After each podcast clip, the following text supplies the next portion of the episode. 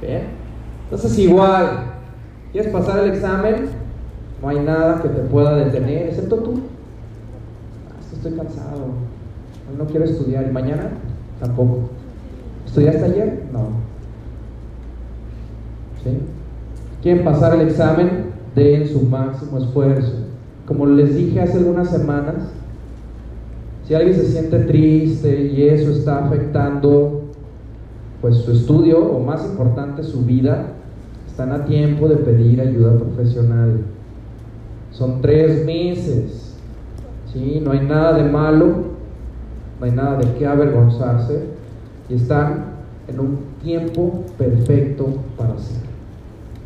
Bien, entonces vamos a iniciar esta segunda parte con un lado oscuro del nacional. Preparen por favor sus dispositivos y vamos a dar para la primera pregunta, por favor, Luis, 50 segundos. Vamos a ver.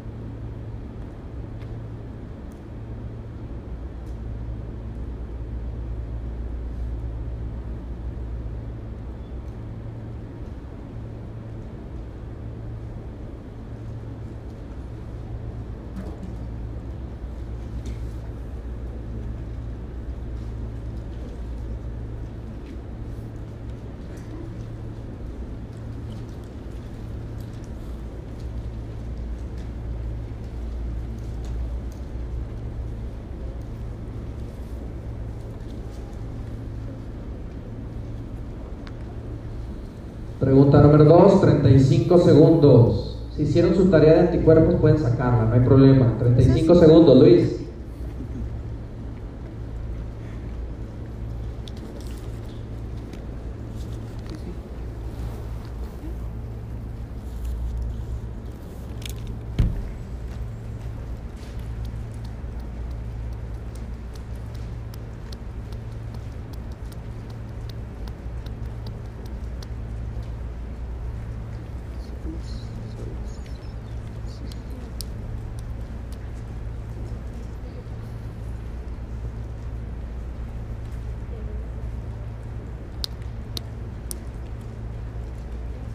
Muy bien, analicemos el caso. Examen nacional y mundo real. Tienen un paciente de más de 50 años, fumador empedernido, que comienza en seis meses a perder peso. ¿Qué piensan que pueda tener de base? Cáncer, ¿de dónde? Pulmón. ¿Sí? Entonces, de entrada, con estos datos, yo debo pensar algo que se asocie o sea paraneoplásico. Ahora, ¿qué partes del cuerpo tiene afectado esta mujer? Piel y músculos. ¿Están todos de acuerdo? La debilidad es proximal o distal. ¿Se acuerdan? Cuando hablamos de miastenia gravis, que tiene debilidad proximal, ¿qué no pueden hacer los pacientes con miastenia gravis en nacional? Levantarse una silla, muy bien, ¿qué más? ¿De qué otros lugares habíamos dicho? ¿Cómo? Pero músculos, músculos periféricos. ¿Qué otra cosa no podían hacer en el templo, ¿se acuerdan? No se pueden levantar, ¿sí? Cuando se hincan. Debilidad proximal, tampoco se pueden peinar. Proximal entonces piensen en estas zonas del cuerpo. Doctor, no me puedo peinar. Doctor, no me puedo poner la cachucha o el sombrero. Doctor, mire, no puedo. Doctor, estoy en misa, llego a las 8 de la noche, 12 de la noche sigo en misa, doctor. El padre me dice, qué devoción de esta persona.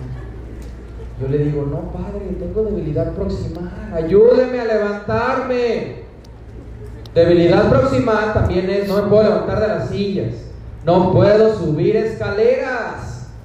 Eso es clave, eso es debilidad próxima. Entonces, la paciente tiene debilidad proximal más afección cutánea.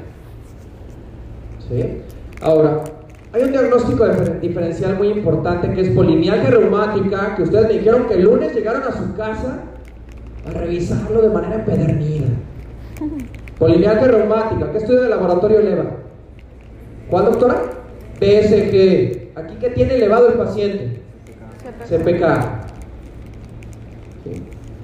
Esta paciente tiene entonces debilidad muscular, tiene dolor muscular y tiene elevación de CPK. ¿Qué creen que esté pasando con sus músculos? Se están destruyendo o mínimo se están inflamando. ¿Queda claro para todos? A ver, ¿queda clara esa diferencia? Entonces, la paciente tiene inflamación muscular más datos cutáneos. ¿Qué patología es? Dermatomiositis. Dermatomiositis. Vamos a ver, Luis. Vamos por más de 90, fácil. Bueno, casi. 63%, 8% no leyó polimialgia reumática el lunes. Polimialgia reumática, ¿la debilidad de dónde? Escapular y cadera. Muy parecido a esto. ¿Sí? Pero la doctora dice que polimialgia reumática eleva PSG y dos, ¿se asocia a cáncer? ¿A qué se asocia polimialgia reumática? ¿Arteritis de qué? De la temporal. ¿Queda claro? 9% miastenia gravis. Miastenia gravis no eleva CPK. Miastenia gravis en nacional no da lesiones cutáneas. Ahora, los verdaderos diferenciales están entre polimiositis y dermatomiositis. Para ENAR, para ENAR, consideren que es la misma enfermedad. Nada más que en una hay afección cutánea. ¿Cuál? En la dermatomiositis. ¿Sí? La pista está en el nombre. Afección cutánea e inflamación de los músculos. ¿Queda claro?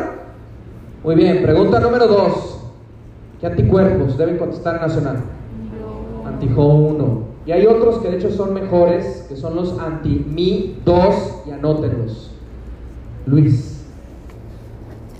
76% de respuestas correctas.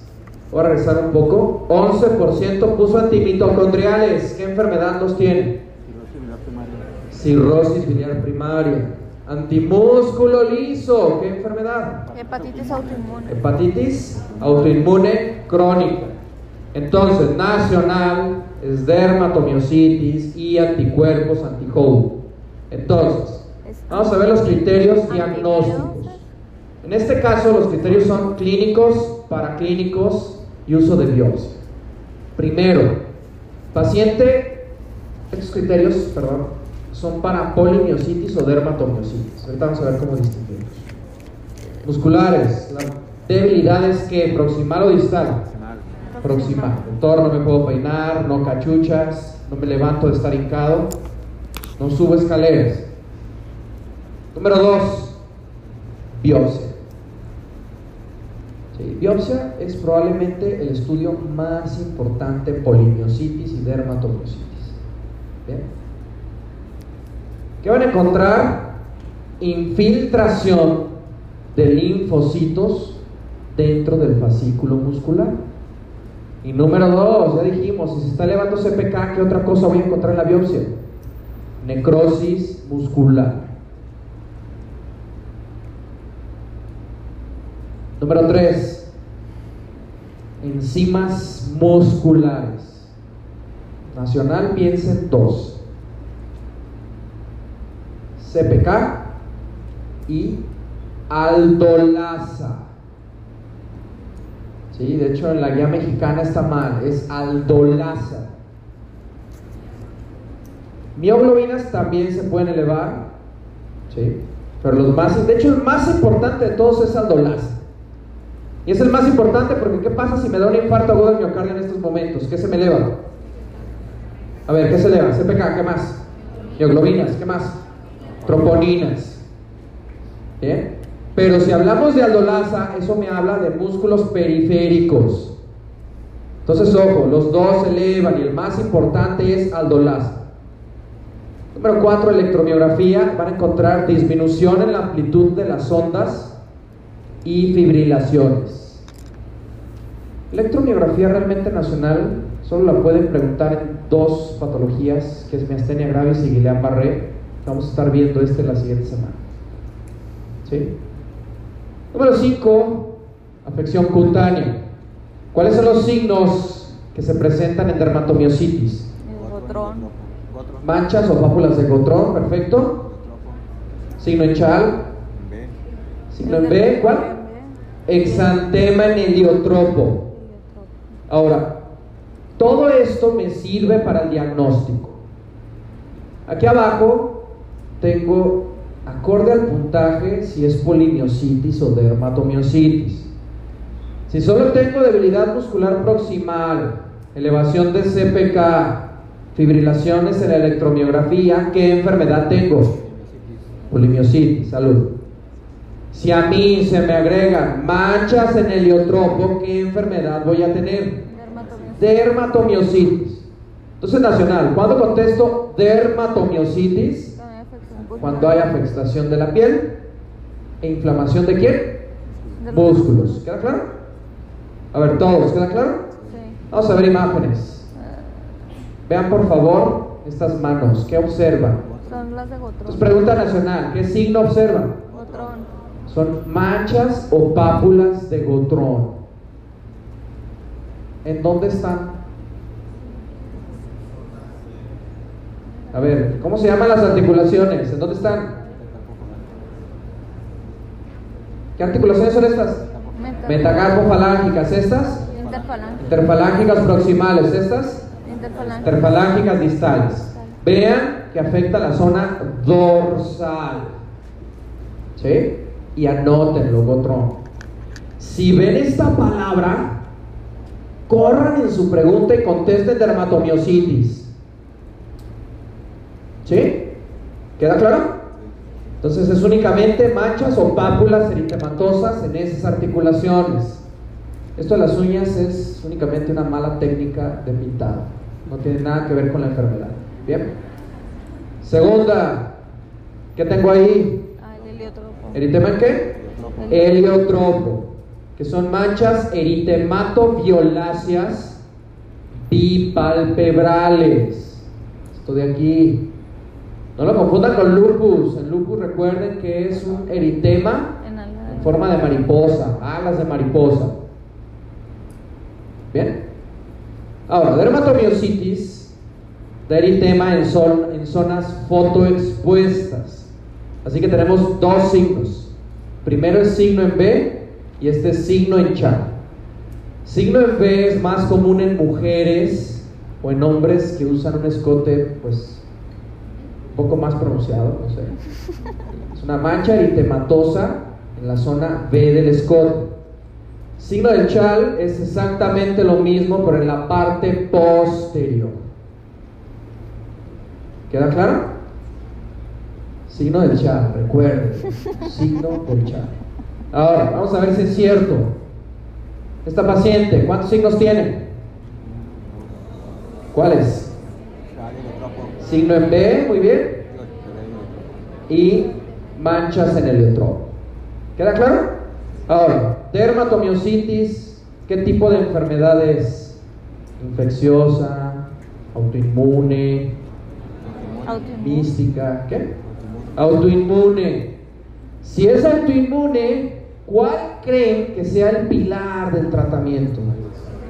Glucocorticoides. Entonces, nacional. Si el paciente tiene dermatomiositis sin afectar un órgano vital o la vida del paciente, el manejo recomendado es prednisona más azatioprina. Y regresamos al mismo arsenal del lunes. Ahora bien, estos pacientes, cuando afectan un órgano, tienen predile- predilección perdón, por pulmones. ¿Sí? Por pulmones. De manera curiosa, quienes hacen afección pulmonar tienen otro signo que se llama manos de mecánico. Que se les empiezan a descamar los dedos, las manos. Entonces afecta pulmones.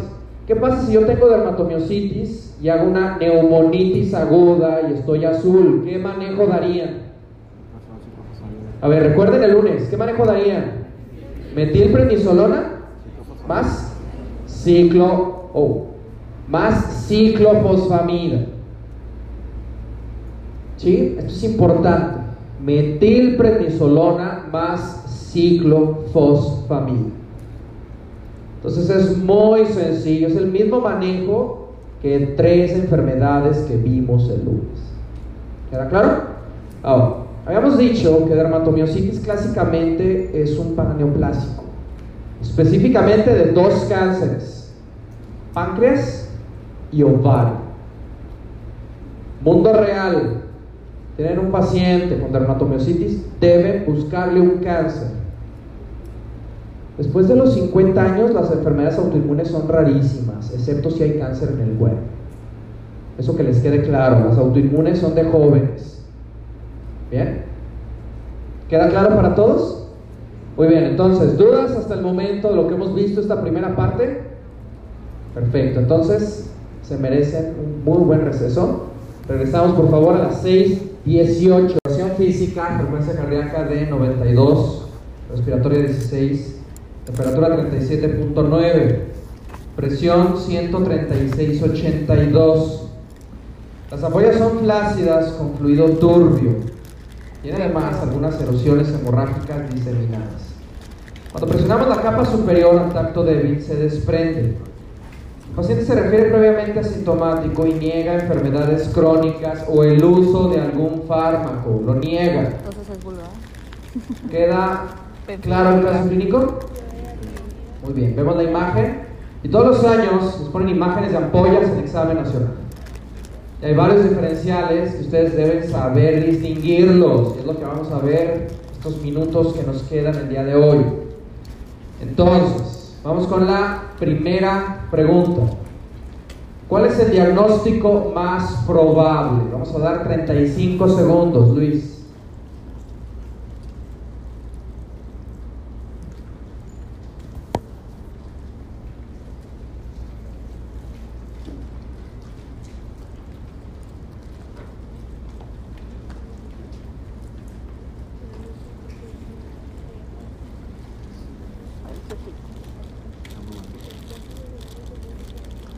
No, yo-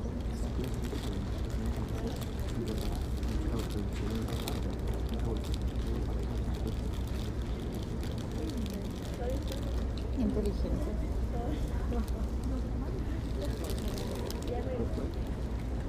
Número dos, ¿cuál es el método para la del diagnóstico? Los 35 segundos. Lean bien, por favor.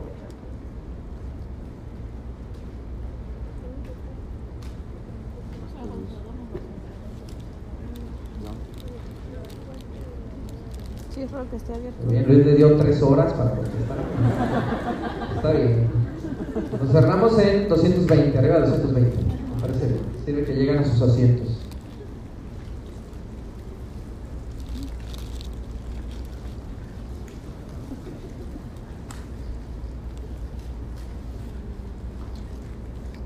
Sí, sí, fueron dos horas, ¿verdad? Muy bien. Perfecto. Caso clínico muy interesante. Vamos a regresar a la historia que nos presentan para Nacional. Lo primero, cuando les pongan ampollas o úlceras o erosiones cutáneas en Nacional, deben buscar de manera intencionada un signo que es muy famoso. ¿Cuál? Nikolsky. Primero, ¿el paciente tiene Nikolsky positivo? ¿Sí o no? Sí, aquí está. Presionan capa superior y se desprende. Ahora, para Nacional, ¿qué enfermedades tienen Nikolsky positivo? Steven. Stevens Johnson, necrólisis epidérmica tóxica, Hola. Es el mismo. y síndrome de piel escalada. Perfecto. Entonces, tiene Nikolsky, en mi nacional solo voy a poner cuatro diagnósticos probables. ¿Sí queda claro? Entonces, primera pregunta. Las únicas respuestas que debieron poner fue o número 2 o número 3. Para yo poner NET, necrólisis epidérmica tóxica, ¿qué porcentaje se le debió desprender al paciente? Más del 30%. Más del 30%. ¿Esto es más del 30%? No, entonces, ¿qué diagnóstico tiene?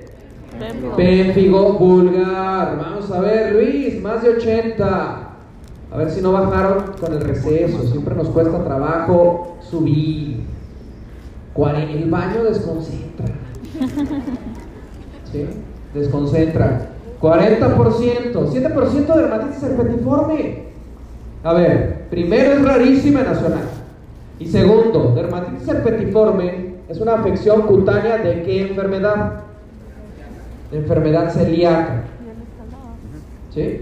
Si el paciente no tiene enfermedad celíaca, nunca en mi nacional pondría eso. Ahora, la diferencia entre pemfigoide y pénfigo, la diferencia clínica, está en el Nikolsky. Bien.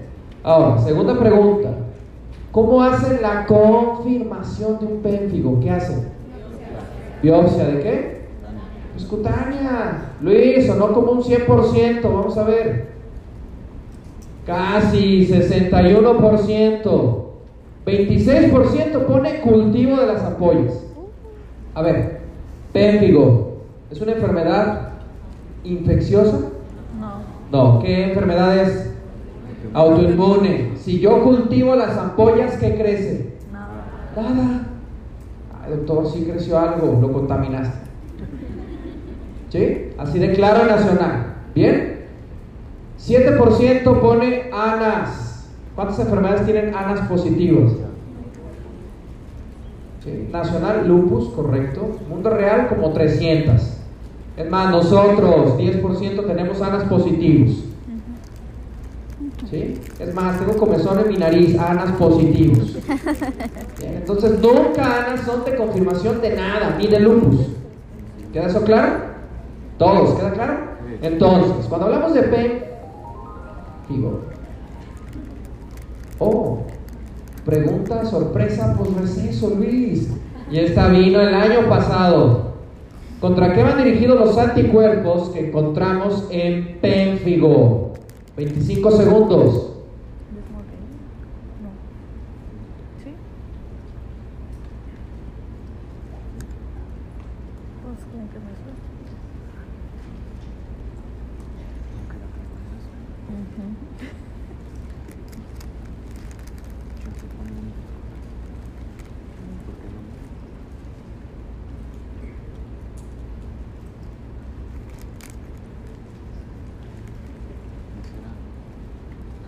¿Qué enfermedad tiene anticuerpos contra membrana basal? Pasture. Específicamente contra qué? Colágeno tipo 4. ¿Subunidad qué? Alfa 3 del colágeno. 4. Tipo 4. Bien, Luis. Nadie puso membrana basal. Quedan tres. Pénfigo, los anticuerpos van contra los desmosomas o contra los hemidesmosomas. Desmosomas, perfecto. Entonces, en los desmosomas, ¿qué antígeno es al que van específicamente dirigidos? Desmogleína. Cuidado. Problema de pénfigo es confundirlo con pénfigoide. Entonces, primer problema es diagnóstico. Número dos es confundir los anticuerpos de cada enfermedad. Así que en mis apuntes yo pongo ¿sí? un signo de alarma o pinto de rojo y digo, en esto me puedo confundir el Día Nacional. Y le doy énfasis en mi repaso en septiembre, ese es el tipo de cosas que debo repasar. Entonces, pregunta directa, son contra desmogleína, Luis. La hemidesmogleína la inventamos Luis y yo, espero no hayan caído.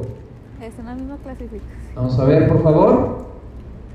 70%, perfecto, respuesta correcta. 20 por cayó, Luis, 20%. ¿Sí? Y un empate entre PP180, que son contra qué van dirigidos los anticuerpos en penfigoide, y 5% puso good pasture. Entonces, cuando hay enfermedades que me confunden, ¿qué puedo hacer en mis apuntes?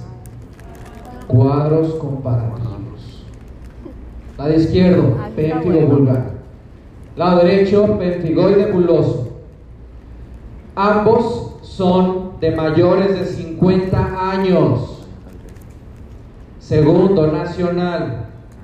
Pénfigo vulgar son anticuerpos contra desmosomas, específicamente desmocleína. Pénfigoide son anticuerpos contra hemidesmosomas, específicamente salud BP180, ¿sí? BP es penfigoide buloso obviamente, y BP230. Ahora, clínicamente, las dos dan ampollas, pero hay diferencias. Pénfigo vulgar, las ampollas son más superficiales en la epidermis, por lo tanto son ampollas muy flácidas, que se rompen fácilmente, de hecho se rompen tan fácilmente que tiene que ser signo positivo. Nicolsi. Pénfigoide, las ampollas son más profundas, están más tensas. Nikolsky, ¿cómo está en pénfigoide? Negativo. Eso debo anotar en mis apuntes. ¿Sí? Eso le debo poner una calcomanía, unos carros chocando, algo que les llame la atención y diga, aquí me puedo equivocar en día nacional. Ahora, diferencias clínicas. Pénfigo vulgar afecta mucosas orales. Penfigoide respeta boca.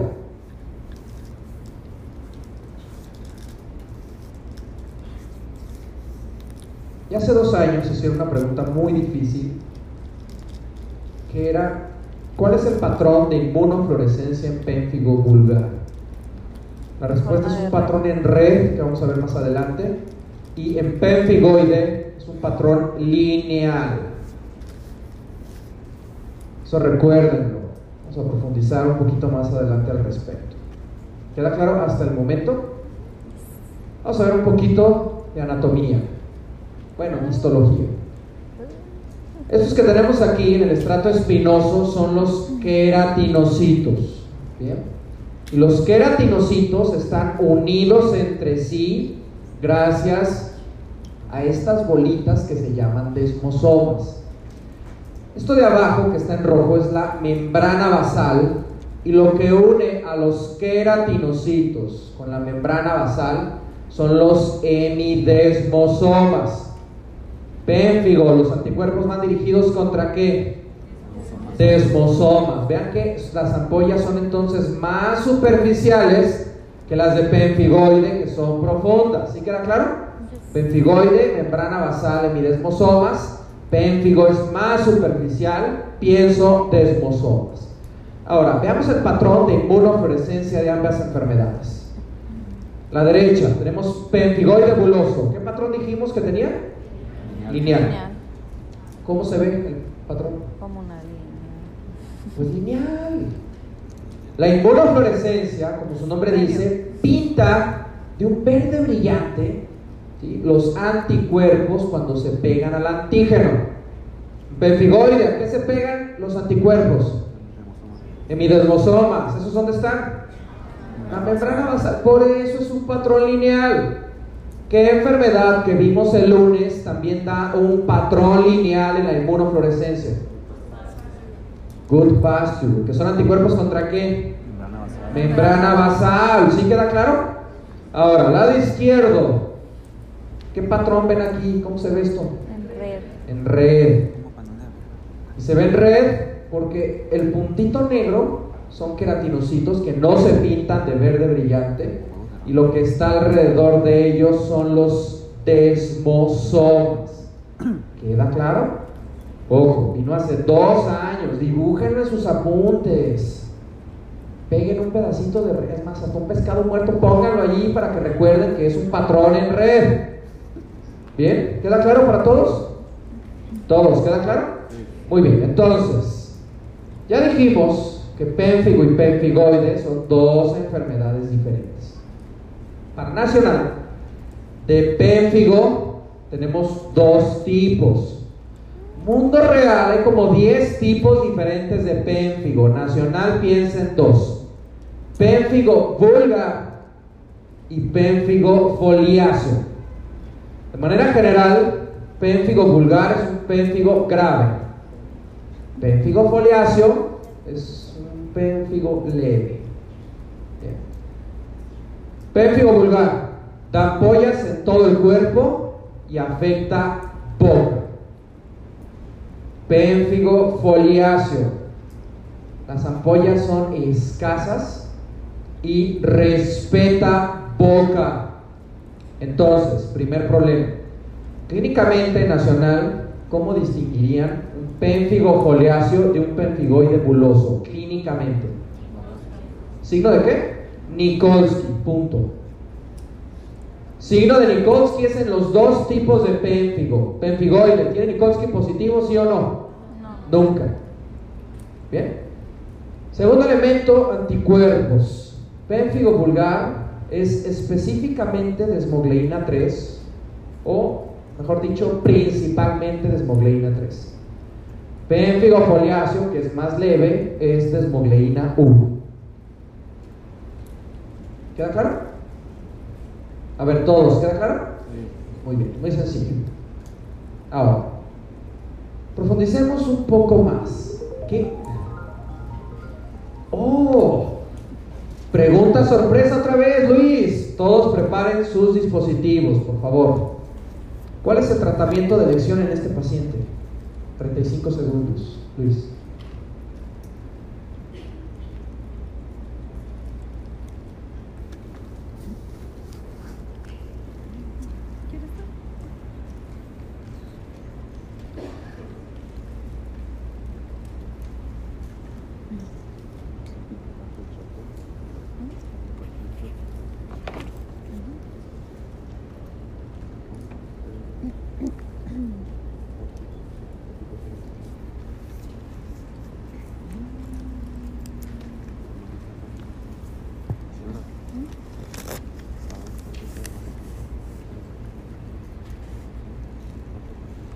Muy bien. ¿Qué acrónimo recibe esta quimioterapia? Chop.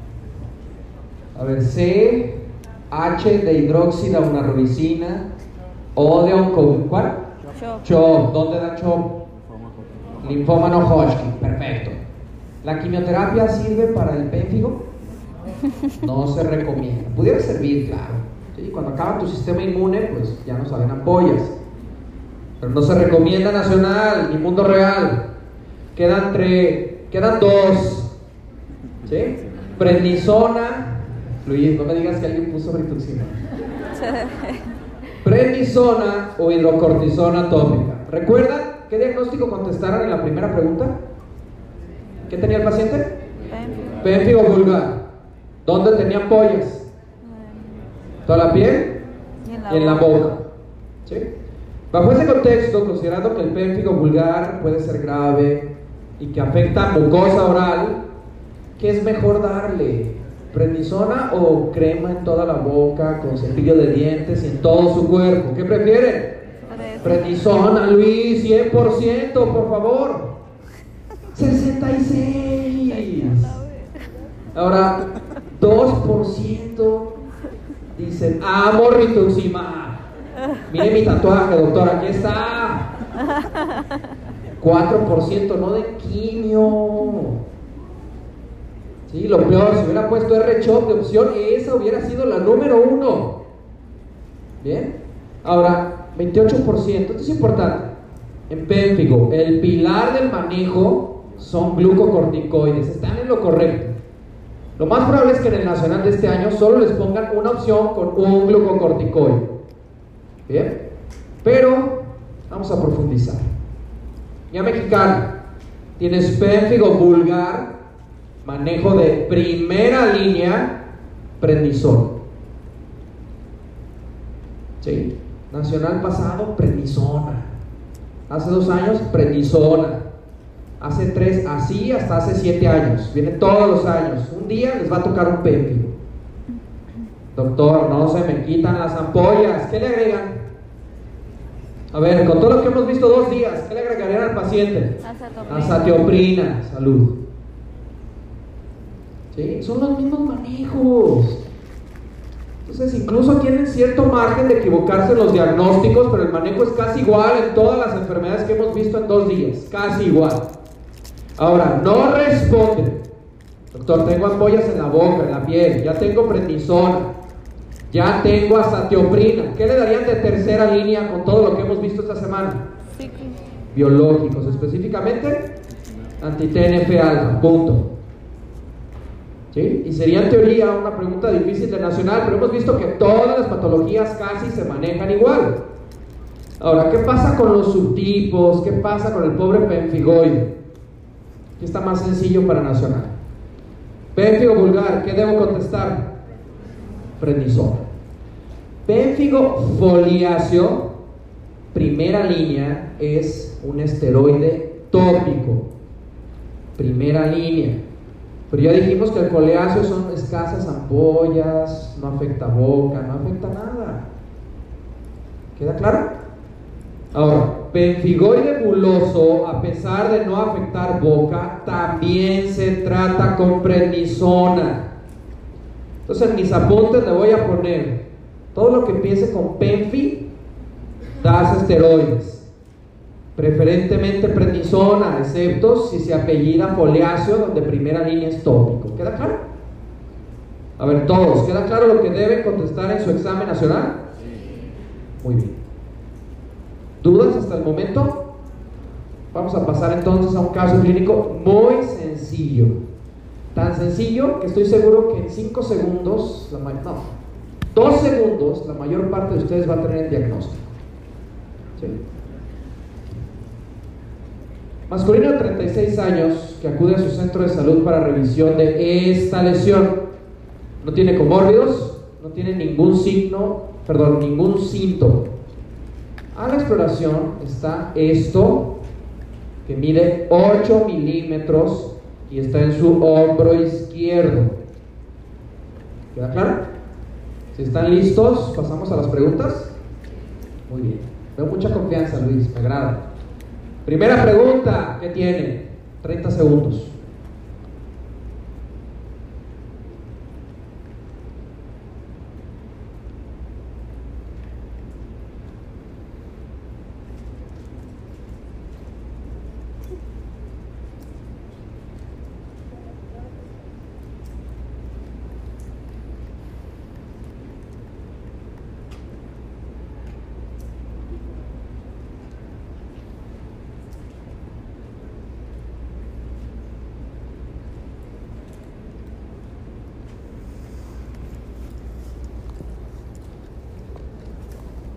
Pregunta 2. ¿Cuál es el método diagnóstico de elección?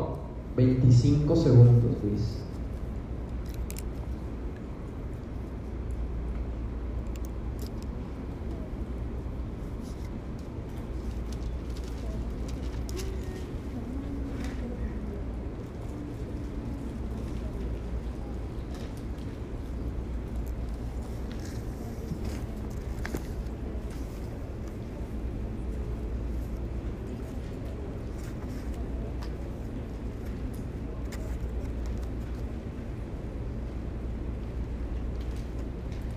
Número 3, damos 35 segundos, Luis.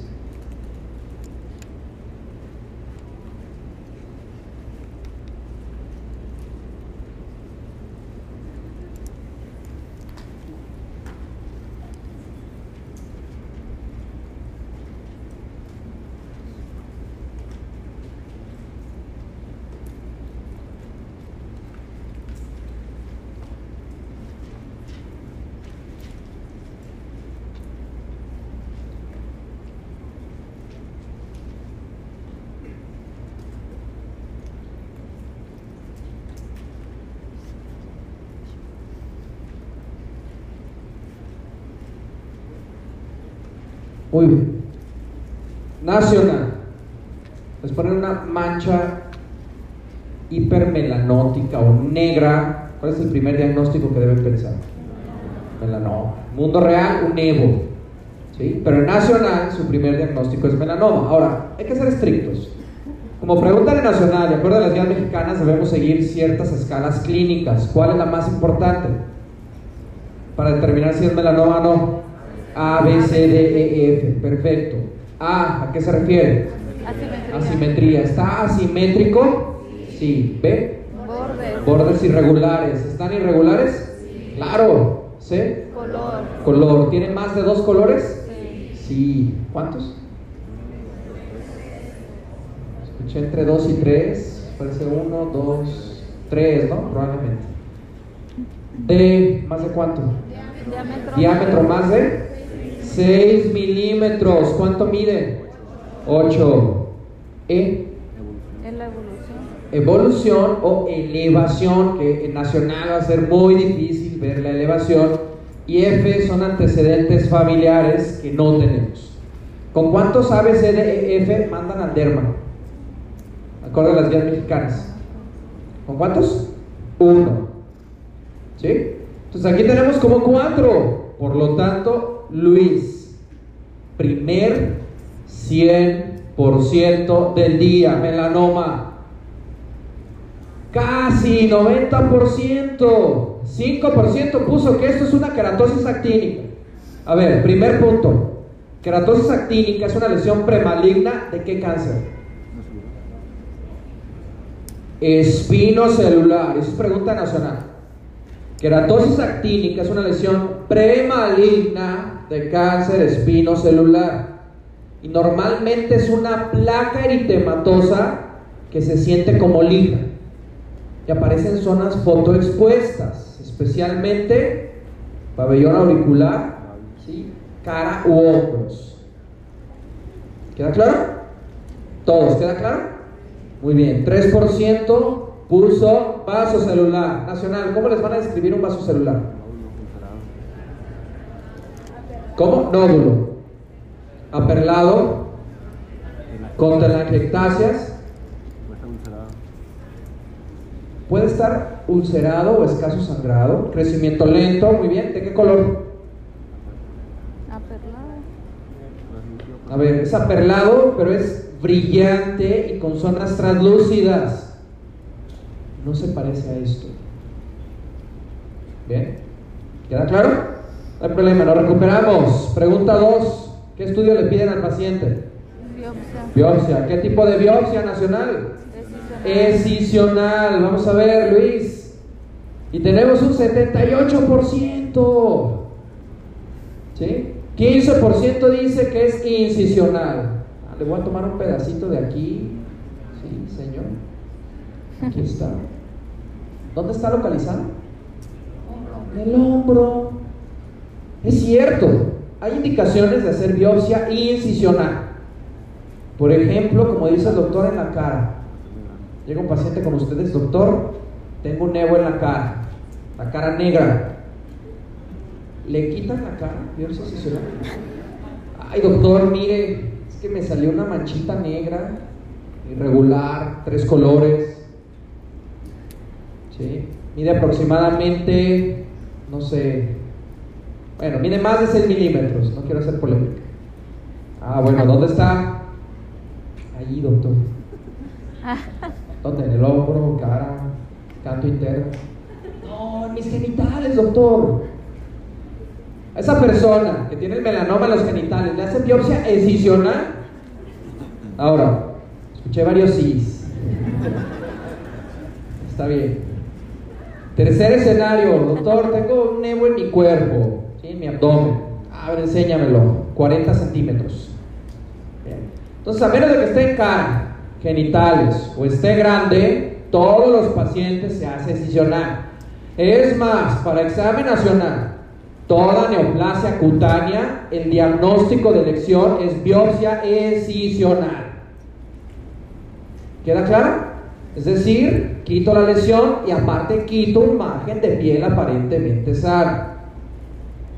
Ahora, tercera pregunta, que vino hace tres años y es de las difíciles. ¿Qué marcador encuentra en melanomas? S100, también HMB45. Vamos a ver, Luis. 49%. H. 23% puso CA199, que muchos neoplasias lo tienen, pero hay una muy característica. ¿Cuál es? Páncreas. HER2 New que mencionamos el lunes. ¿Qué neoplasia lo tiene? Cáncer de mama. Ahora, si la tiene positiva, ¿qué fármaco le dan? A ver, todos, ¿qué le dan? Trastuzumab, que ya dijimos bien en examen nacional. Antimieloperoxidasa. ¿Qué anticuerpo va contra la mieloperoxidasa? Los PACAS, perfecto. ¿Qué leucemia tiene en inmunohistoquímica mieloperoxidasa positiva? Leucemia promielocítica aguda, perfecto. Entonces, mis apuntes relacionen los elementos. Va a ser un apunte que diga: si en el nacional mencionan mieloperoxidasa, debo pensar esto, esto y esto. ¿Queda clara esta diferencia? Entonces, ENAR, ¿cuál es el principal factor de riesgo para tener melanoma? ¿Quién es el principal culpable de los melanomas? El sol. ¿Sí? Número dos, piensen en la edad. ¿Y por qué la edad? ¿Qué hace diferente a alguien de un año de edad con alguien de 100 años? Tiempo de exposición. Pues mayor exposición al sol. ¿Sí? Importante lo que dice aquí. ¿Cuál es el cáncer cutáneo número uno en México y en el mundo? A ver, vino el año pasado. ¿Cuál es el número uno? Vaso celular. ¿Cuál es el dos? Espino celular. ¿Cuál es el tres? A ver, hay dudas y ahí dice melanoma. Esos anótenlos. Preguntado el año pasado. Ahora, problemas son los rayos ultravioleta. Podemos incluir, por lo tanto, cámaras solares. Podemos incluir, por lo tanto, terapia con rayos ultravioleta y soralenos. ¿En quién dan terapia puba? Psoriasis. Bien, y pequeña reflexión. Todavía no hablamos psoriasis, pero les preguntan en Nacional cuál es el manejo de primera línea, es decir, lo inicial en psoriasis. ¿Contestaría terapia puba? Pues no, porque de entrada puede dar cáncer. Sí, de entrada. Ahora, la piel, que se ha vuelto muy popular en las últimas semanas. ¿Qué fototipos de Fitzpatrick se asocian más a melanomas? Uno y dos. ¿Sí? Uno y dos son más melanomas. Ahora, nacional. Nevos simples, más de 100 aumenta riesgo de melanoma. Doctor, tengo 103, riesgo de melanoma. Nevos displásicos o de Clark son más de 5. O también nevos gigantes de más de 20 centímetros de diámetro. Uno, dos, tres, cuatro, cinco. ¿Queda claro? Ahora, pregunta de nacional del año pasado y de hace dos y de hace tres. ¿Cuál es el subtipo de melanoma número uno en México? ¿Cuál? Nódula. Número dos es acral. Sí, acral lentiginoso es el número dos, doctor.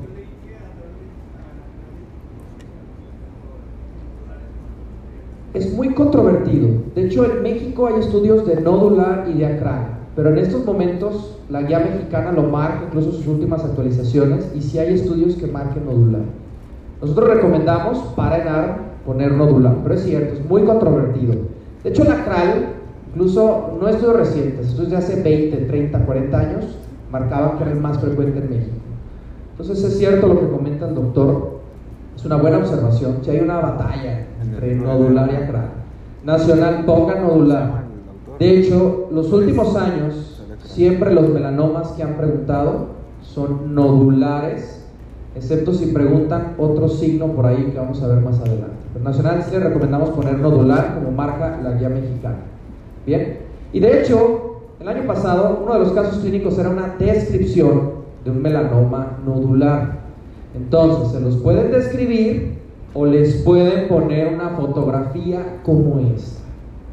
Así que sospecho melanoma cuando hay manchas negras o cuando hay nódulos negros o vasculares. Los melanomas sangran. Bien. Melanoma nodular, dicen que se parece a una fruta, ¿saben a cuál? Zarzamoras. Bien, vamos a ver un poquito más adelante si es cierto. ¿Queda claro hasta el momento? Ahora, hay unos genes que se asocian especialmente a más riesgo de melanoma, que es el CDKN2A y el CDK4. Ambos, si los tuviéramos presentes, nos darían un riesgo de por vida del 60-90% de melanoma. Ya Mexicana dice que si tenemos un familiar con melanoma, deberíamos hacernos estos estudios. Si los encuentran, no pueden pagarlos. Así marca la ley. ¿Queda claro? No se han preguntado hasta el momento, pero sí vale la pena que los anoten y los recuerden. Ahora, tipos histológicos. En México, como les había comentado, pongan número uno, nódula. Y número dos, sacral lentiginoso. En otras partes del mundo, especialmente cercanas a los polos, el más frecuente es extensión superficial. Extensión superficial, si piensa en personas caucásicas. Acral lentiginoso, piensa en personas con la piel un poco más oscura. Fitzpatrick 4, ¿sí? Fitzpatrick 5 incluso. ¿Queda claro hasta el momento?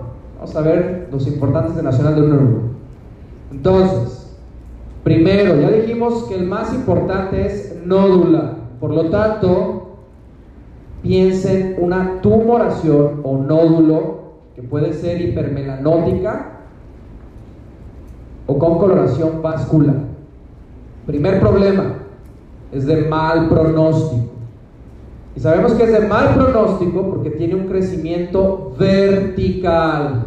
Y pregunta examen nacional, crecimiento vertical es peor pronóstico que crecimiento horizontal. Bien, entonces es un nódulo negro o con sangre que parece zarzamora. Por ejemplo, el de la imagen. ¿Parece zarzamora? A ver, uno dijo, sí parece. Y hasta se me antojó ahorita que lo vi. Ahí sí, ahí sí latinaron los patólogos y dermas, sí parece zarzamora. Dos, sacral lentiginoso. Si tiene el nombre acral, ¿qué piensa? ¿A qué se refiere acral? A ver, ¿qué doctor? Palmas y plantas. Acral lentiginoso, piensen manchas hipermelanóticas en palmas o plantas, o si no en uñas. Eso es clave. Nacional. Si es un nódulo como zarzamora, es nodula.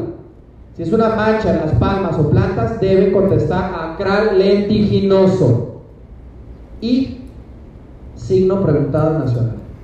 Acral lentiginoso se encuentra el famoso signo de Hutchinson.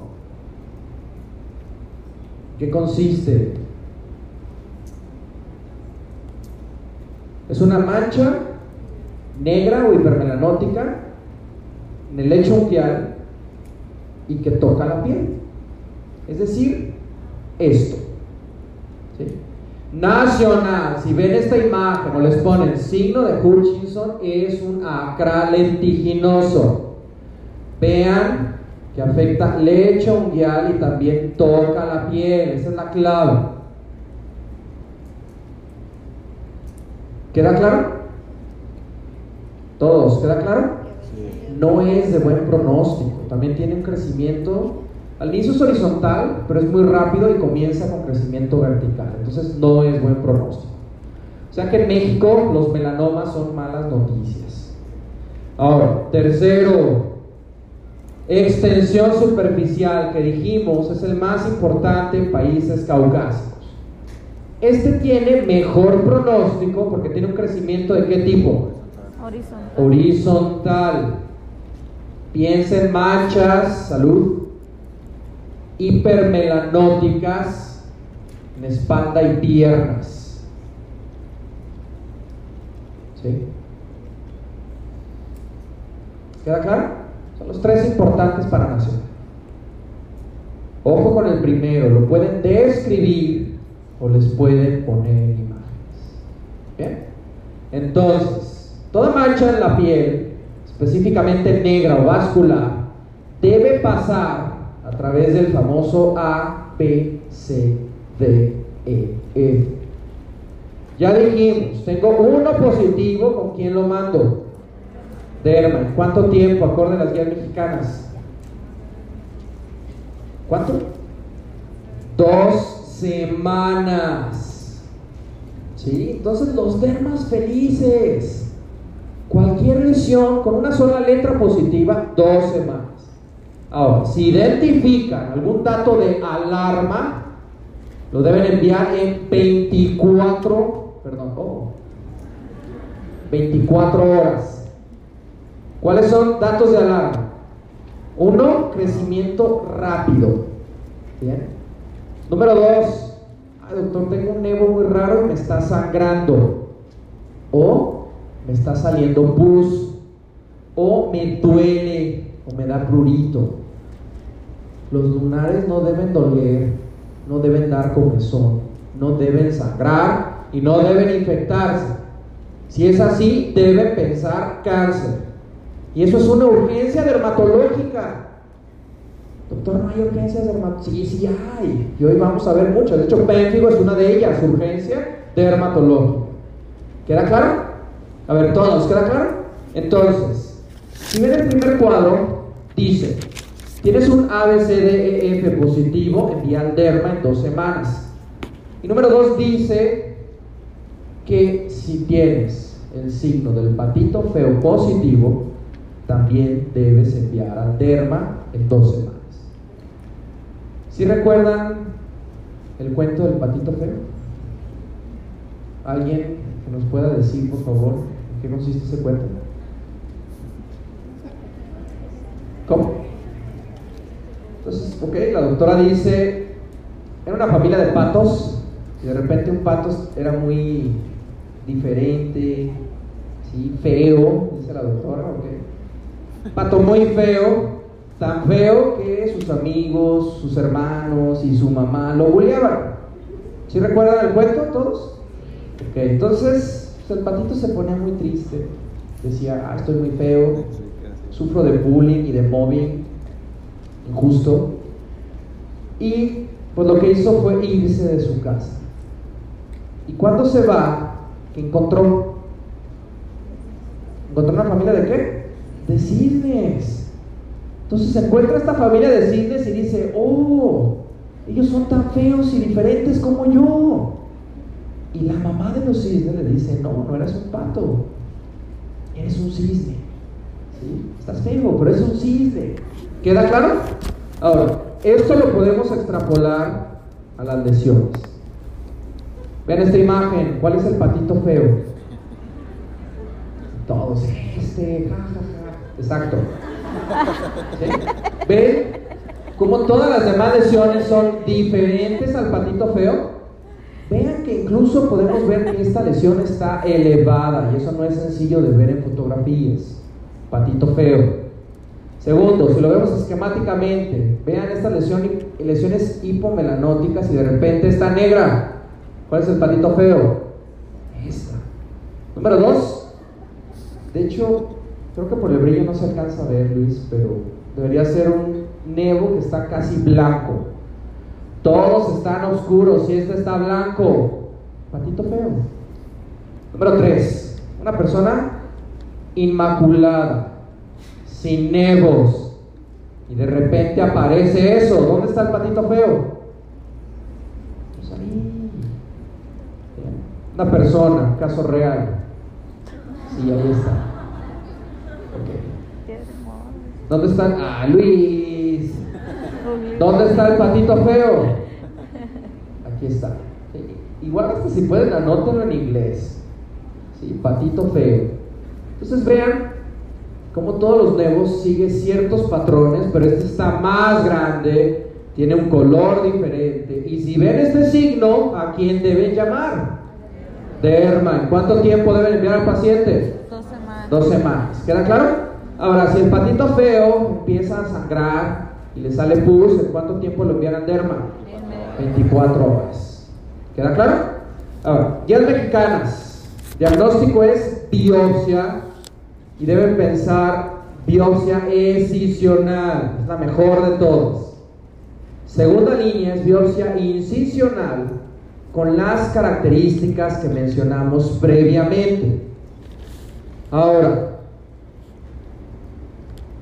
¿qué escala de melanoma se mide en milímetros? ¿Cuál es en milímetros? Breslow. ¿Sí? La de Clark la medimos de manera histopatológica. Entonces una pregunta aparentemente sencilla, pero que puede generar confusión es esta. Breslow y Clark ambas son pronósticas. Ambas me indican supervivencia a los 10 años del diagnóstico del melanoma. Breslow mide en milímetros la profundidad y Clark también se basa en profundidad, pero es histopatológica. Nacional, ¿debo aprenderme el Clark del 1 al 5? A ver, no contesten lo que sientan, contesten lo que es. Sí, sí debo hacerlo. Entonces, Clark 1 es un melanoma in situ, pregunta de examen nacional. Clark 2 afecta dermis papilar. Clark 3 afecta la interfase. Clark 4, dermis reticular. Y Clark 5, que es el peor de todos, llega hasta dónde? Tejido celular subcutáneo. ¿Queda claro? Sí debo hacerlo. Ahora faltan poco menos de tres meses. ¿Sí? Sí vale la pena. De marcadores hay muchísimos. Nacional, preguntados es S100 y también anoten por favor HMB45 que es el más específico de todos. ¿Queda claro?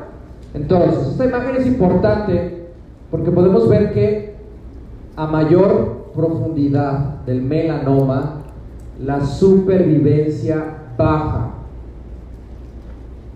Es decir, crecimiento vertical es de mal pronóstico. Aquí tenemos Breslow, milímetros. Aquí tenemos Clark, histopatológico. ¿Queda claro?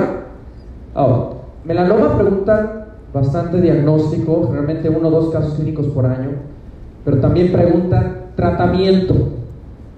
Y para el tratamiento de manera afortunada o desafortunada, yo debo conocer el TNM. Y el TNM es uno de los enemigos probablemente cuando están estudiando. TNM es el típico elemento que cuando están leyendo un cáncer ven TNM y pasan rápidamente la hoja o cierran el libro y ponen Netflix. Y el problema es que sí preguntan varios TNM nacional, como cuáles. Mama cervix, hay más, colon, próstata, ovario. Pero mama y cervix, el TNM, lo tienen que repasar casi diario. Antes de dormirse, ¿sí? cuando cierran los ojos, en lugar de decir San Jorge bendito, amar a tus animalitos, repasen TNM de cáncer de mama y cervix. ¿Sí? Más importante. Ahora, este es de melanoma.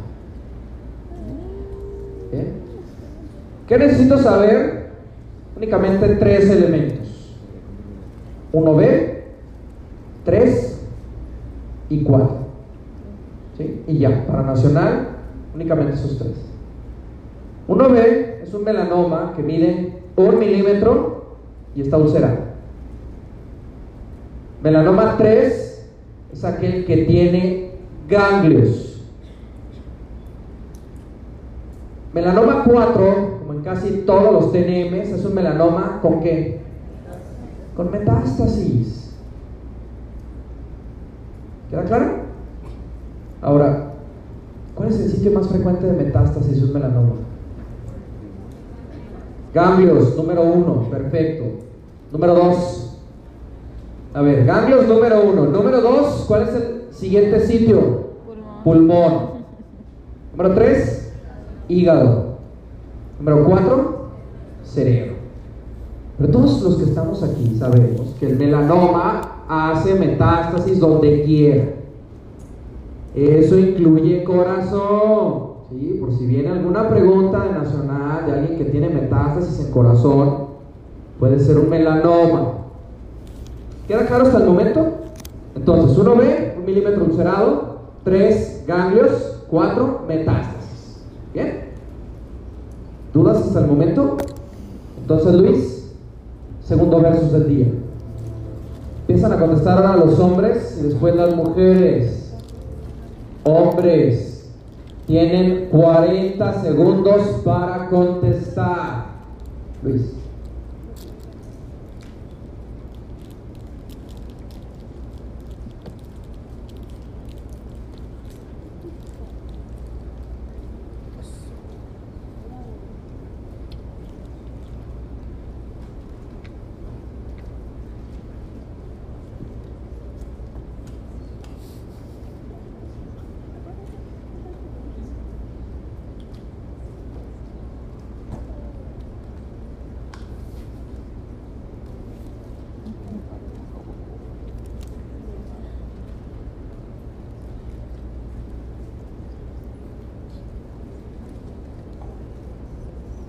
Muy bien, mujeres 15 segundos. Luis.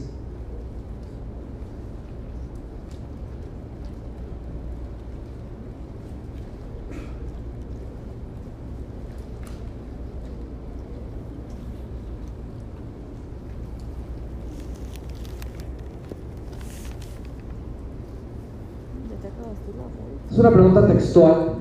Tiene hace tres años y vamos por partes. Primer parte, ¿qué estadio tiene el paciente? Cuatro, porque tiene qué? Metástasis. Entonces, tiene metástasis y yo tengo tres opciones de respuesta. Una es dar quimio. Número dos es quitarle todas las metástasis. O número tres, ver cómo se muere. De esas tres, considerando que tiene metástasis, ¿cuál es la más probable? Quimio. Quimioterapia. Entonces, Luis, primer 100, los hombres, la carbacina. 66%. 19% dice, veamos cómo se muere. Que estoy estresado por el nacional. No. Sí, está bien, está bien. Mujeres, Luis. 73, perfecto. ¿Cómo va el marcador hasta el momento, Luis? Empate, muy reñido el día de hoy. Gracias, Luis. Vemos la gráfica y tenemos 13% de observar. Imagínense que es un paciente real. Llega con ustedes, les dice, doctor, mi nombre es fulanito de Tan Pérez y tengo un melanoma estadio 4 con metástasis en cerebro, pulmones e hígado. Observación. ¿Qué me va a hacer, doctor? Y le sale una lágrima por aquí. Dígame algo. Está bien. Lo voy a ver. ¿Cómo que me va a decir? Lo voy a ver. Y se sienta. Café. Sí, su celular. Dice, padre. No me va a hacer nada, doctor. Lo estoy viendo. ¿Sí? Nacional, no. Si es un cáncer, la peor respuesta es quedarse viendo cómo avanza el cáncer. Por lo menos en nacional. Ahora me quedan tres opciones. 7% puso rituximab. A ver, ¿por qué? Les vuelvo a repetir, esta semana ninguna respuesta es rituximab. ¿Sí? Ninguna, no la ponga. Ahora, rituximab es que un antiqué. CD20. ¿Qué células tienen CD20? ¿Linfocitos qué? B. ¿Qué tienen que ver con el pobre melanoma? ¿Sí? Fuera. 7%. Cuando hay metástasis ya no se hace decisión. Este paciente tendría que quedar, quitarle perdón, pedazos de cerebro, pedazos de pulmones, pedazos de hígado. No se dejan los pacientes. ¿Sí? En cuanto le digan te voy a quitar todo eso, se va. Entonces, cuidado. Nacional. Acorde a las guías mexicanas, se supone deben seguir eso. Pero simplifiquemos. Hay ciertas reglas. Primera regla, si el paciente tiene un estadio 0 al 3, manejo es quitar el melanoma. sección. 0 al 3. ¿Queda claro? Doctor, aquí está mi melanoma, se lo quita. Muy sencillo. Ahora dijimos, 1B es el primer corte, ¿verdad? 1B, ahí pueden iniciar manejo con interferón alfa. Interferón alfa, ¿en qué otra enfermedad lo usan en Nacional? Hepatitis, perfecto. Ahora, estadio 3, ¿en estadio 3 qué se afecta? Ganglios. Estadio 3, además de hacer escisión, ¿qué otra cosa deben realizar? Linfadenectomía. Salud. Y siguen valorando dar interferonal. Estadio 4, ¿qué tiene el paciente? Metástasis. Si hay metástasis, se acaban las escisiones. Y lo que dan es quimio. Ya mexicana dice dacarbacina o temosolamida. Guía mexicana. ¿Queda claro hasta el momento? Entonces, si el paciente tiene un melanoma y no es 4, ¿qué hacen con el melanoma? Lo quitan. ¿A partir de qué estadio dan interferón? 1B. Estadio 3 se caracteriza por qué? Ganglios. Además de quitar el melanoma, ¿qué otra cosa quita? Los ganglios. 4. Tengo metástasis en todo el cuerpo. ¿Qué me hacen? Quimioterapia. ¿Queda claro? Esto es guía mexicana. En mundo real hay nuevos fármacos, por ejemplo los antiproteínas de muerte celular tipo 1, que son muy eficaces y han aumentado la supervivencia de estos pacientes varios años más. El gran medicamento, o el que ejemplifica esto, es el pembrolizumab. Entonces, nacional, esto es lo que tienen que saber. Vale la pena, noten por lo menos pembrolizumab. ¿Queda claro? Es únicamente para nacional. El mundo real ha evolucionado muchísimo el manejo del melanoma. Bien. Muy bien. ¿Dudas hasta el momento? ¿Ninguna? Entonces, Luis, creo que están listos para la primera experiencia del día. Estamos ya oficialmente a menos de tres meses, entonces hay que simular más las condiciones de su examen. Este caso vino el año pasado, casi textual. Vamos a dar para la primera pregunta 50 segundos. Luis.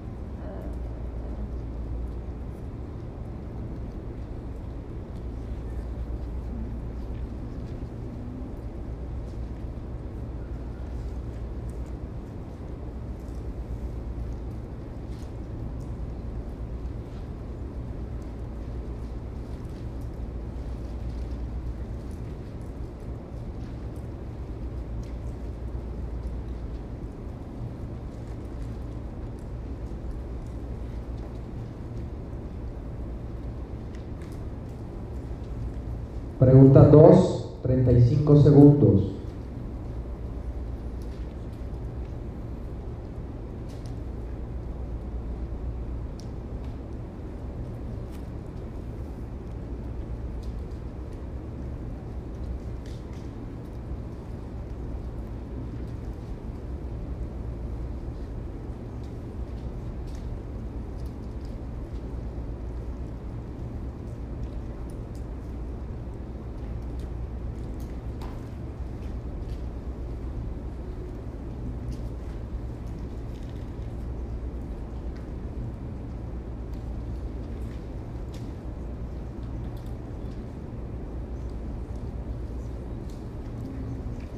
Muy bien. Vean las opciones. De estos cuatro diagnósticos, ¿cuáles se asocian a Nikolsky positivo? Stevens Johnson y necrólisis epidérmica tóxica. ¿Todos están de acuerdo? Sí. Nacional, siempre les pondría Nikolsky. Paciente, ¿tiene Nikolsky? Sí o no? No. Entonces el diagnóstico es eritema multiforme o también llamado polimorfo. Ahora, compruebo. ¿Qué lesiones dermatológicas tiene el paciente?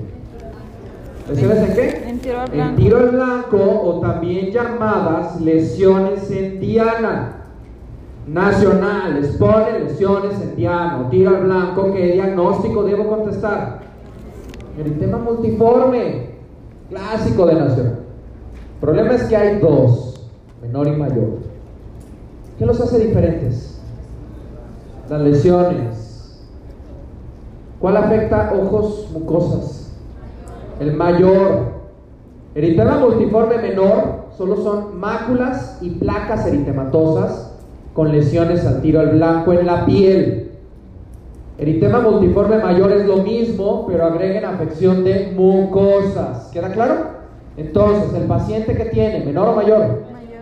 Mayor, vamos a ver, Luis, caso difícil, 58%, pero cuidado, 16% que puso Stevens Johnson y necrólisis epidérmica tóxica, busquen Nichols. Ahora, en, NET, ¿qué porcentaje de la piel se cae? Más del 30. Más de 30. ¿Cuánto tiene este paciente que se le cae? No. Es más, ¿se le está cayendo la piel? No.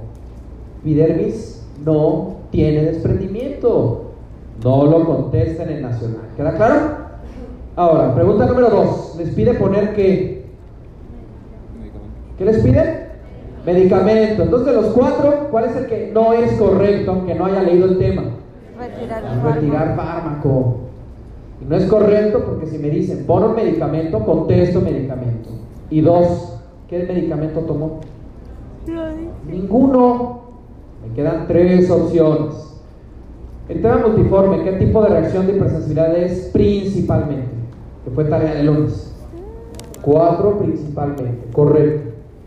Difenidramina, ¿sirve en reacción de hipersensibilidad tipo 4, sí o no? No. ¿En cuál sí? Uno. Porque en la 1 se eleva qué amina? Histamina. ¿Y qué hace la difenidramina? ¿Antagoniza qué? Histamina. Fuera. Me quedan dos. ¿Tiene herpes? No. Fuera. Prednisona. ¿Sirven las reacciones de hipersensibilidad tipo 4? Sí. Sí, vamos a ver, Luis, por favor. Perfecto, 71%, pregunta difícil. 6% no leyó. Ahora, ¿está bien? ¿Pasan de las 7 de la noche, Luis, oficialmente? Sí. Entonces siempre les hemos dicho que después de las 7 de la noche, errores de lectura y de análisis aumenta. ¿Sí? Y es esperado. ¿Cuándo se convierte esto en un problema? Cuando el diario nacional todavía están a las 7, 8 de la noche contestando. ¿Sí? Entonces, hay dos alternativas. Una, que practiquen, que entrenen haciendo exámenes 7, 8, 9 de la noche. O número dos, acabar su examen antes de las 7. ¿Bien? Esa estrategia realmente va a depender de ustedes. ¿Queda claro? Entonces, cuadros comparativos.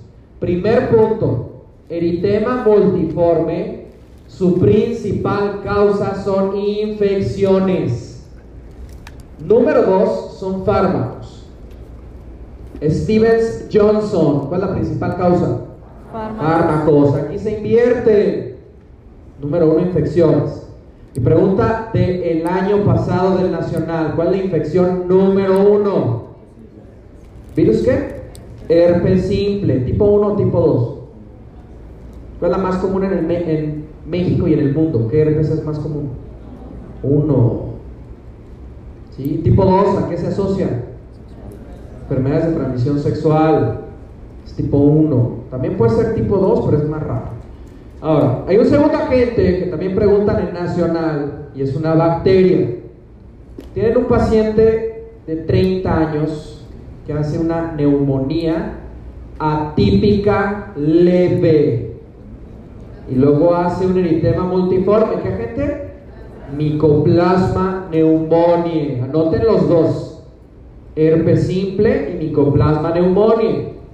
Obviamente, el herpes simple, el paciente va a tener salud de 5 a 7 días antes vesículas en la boca. Fue tipo 2 en los genitales. ¿Queda clara la diferencia? Ahora, ambos, menor y mayor, dan máculas y pápulas eritematosas que evolucionan a las famosísimas lesiones de tiro al blanco o también llamadas en diana. Ninguno tiene Nikolsky positivo, ninguno. Ambos se autolimitan de una a tres semanas con o sin tratamiento. Y salud. El mayor, la gran clave es que afecta mucosas. Ahora es cierto, algunos eritemas polimorfos mayores se asocian a desprendimiento de epidermis. Si tiene desprendimiento de epidermis es del menos del 10% y carece de qué signo? Nichols. Ahora, nacional, por lo mismo, no les van a poner desprendimiento de epidermis en el tema polimorfo. Ahora, si se los ponen, ¿sí? Hay dos grandes pistas para que pongan el tema polimorfo mayor. La primera es ausencia de qué signo? Nichols. Y la segunda es presencia de qué lesiones? Tiro al blanco. ¿Queda claro? No me puedo equivocar. Ahora, para que quede más claro, veamos las lesiones. El eritema multiforme afecta la región acral del cuerpo y partes distales. Entonces, voy a tener lesiones ¿dónde? Palmas, platas y, repito, partes distales del cuerpo. El eritema polimorfo tiende a respetar cara, cuello, tórax y abdomen. Excepto el mayor, como acabamos de ver, que sí puede afectar mucosas. ¿Queda claro? Primera imagen, vean, palmas. ¿Ven estas lesiones? A lo mejor los de atrás no alcanzan muy bien. Vamos a hacer un acercamiento, Luis. ¿Queda más claro los de atrás? Perfecto. Entonces vean que las lesiones en tiro al blanco es un círculo eritematoso central, un segundo círculo pálido y un tercer círculo eritematoso. Dibújenlos dibújenlos. Entonces que pinto al óleo, es un cuadro de lesiones en tiro al blanco, que no se te olvide. Vamos a ver otra lesión. Tiro al blanco, no me puedo equivocar en examen nacional. ¿Queda claro? Ahora, tratamiento. Pilar del manejo, dijimos, es qué fármaco prednisona. En eritema multiforme mayor es prednisona oral. En eritema multiforme menor, el manejo inicial es esteroide tópico. ¿Sí? Entonces, Como una regla sencilla, si afecta mucosas, especialmente la boca, ojos, no se da tópico tiene sentido. Imagínense lo difícil que sería ponerse crema en la boca y en los ojos. Ah, doctor, es que me arde. Abre el ojo y le ponen ahí la. No es práctico, recuérdenlo. Número dos, si fue por fármacos, que ya vimos que solo el 10% de los casos, quiten el fármaco. Número tres, si fue por un herpes, además del esteroide que le dan a ciclovir. Si fue por micoplasma neumonía, además de los esteroides, ¿qué le dan? Macrólidos, perfecto. ¿Qué más? ¿Se acuerdan que vimos tres grupos de fármacos paratípicos? Tetraciclinas, muy bien, y falta uno. Quinolonas. ¿Sí? De esos tres, el de primera línea son macrólidos, perfecto. Y estos son de segunda y tercera línea. Nacional, siempre preguntan glucocorticoides. La clave es no confundir los diagnósticos. Ahí está el verdadero reto. ¿Bien? ¿Queda claro hasta el momento? ¿Les parece si vemos otro caso muy parecido para ver si podemos llegar bien al diagnóstico? Perfecto. Entonces, damos para contestar, Luis, 55 segundos. Lean muy bien.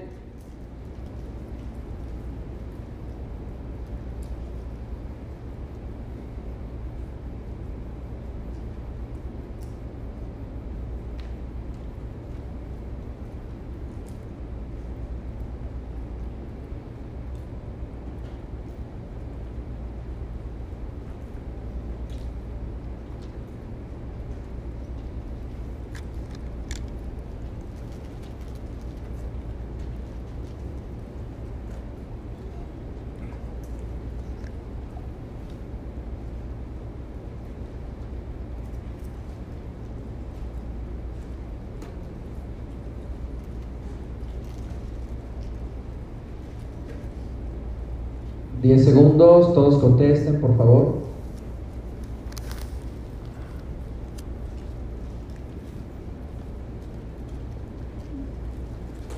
Muy bien, primera pregunta. ¿Tiene Nikolsky positivo, sí o no? Sí. Sí. ¿Qué opción quitaron? Todos. Eritema multiforme. Eritema multiforme menor. ¿Sí? Luis, 0% de personas pusieron número 2. Me quedan 3. ¿De qué otro nombre se le conoce a necrólisis epidérmica tóxica? Síndrome de Lyme. De Lyell. ¿De qué otro nombre se le conoce al síndrome de Lyell? Necrosis epidérmica. Tóxica. ¿Qué dijimos cuando les ponen dos veces la misma respuesta? Se invalida. Ahora está bien, no le invalidemos. ¿Qué porcentaje de epidermis se desprendió? 9%. 9%. Steven Johnson se desprende cuánto? Más del 30. Menos del 10%. Lyell, también llamado necrólisis epidérmica tóxica, más de cuánto se desprende? Ahora soy 30. 30%. Entonces, ¿qué diagnóstico tiene? Steven Johnson. Luis, 100%, Steven Johnson. Vamos a ver, 100%, casi, casi, 86%. 7% anoten. Lyle es lo mismo que NET.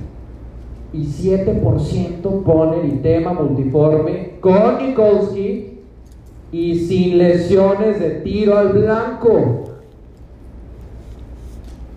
¿Sí? ¿Hay aquí una lesión en Diana, tiro al blanco? No. No lo pongan en nacional. Sí, no lo pongan. ¿Queda claro? Entonces, Steven Johnson y Lyle, hay varias corrientes que dicen que son dos enfermedades diferentes, pero en nacional, de acuerdo a otros autores, considérenlo la misma enfermedad con diferente grado de severidad. En estas dos enfermedades lo que sucede es que los queratinocitos se mueren, explotan. Bien. No se sabe la causa, pero sí se sabe que es una reacción autoinmune. Esta reacción autoinmune es una combinación de tipo 2 con tipo 4. Bien, pero predomina un poco más la tipo 4. Y esta es una enfermedad sistémica, donde lo más evidente es la afección cutánea.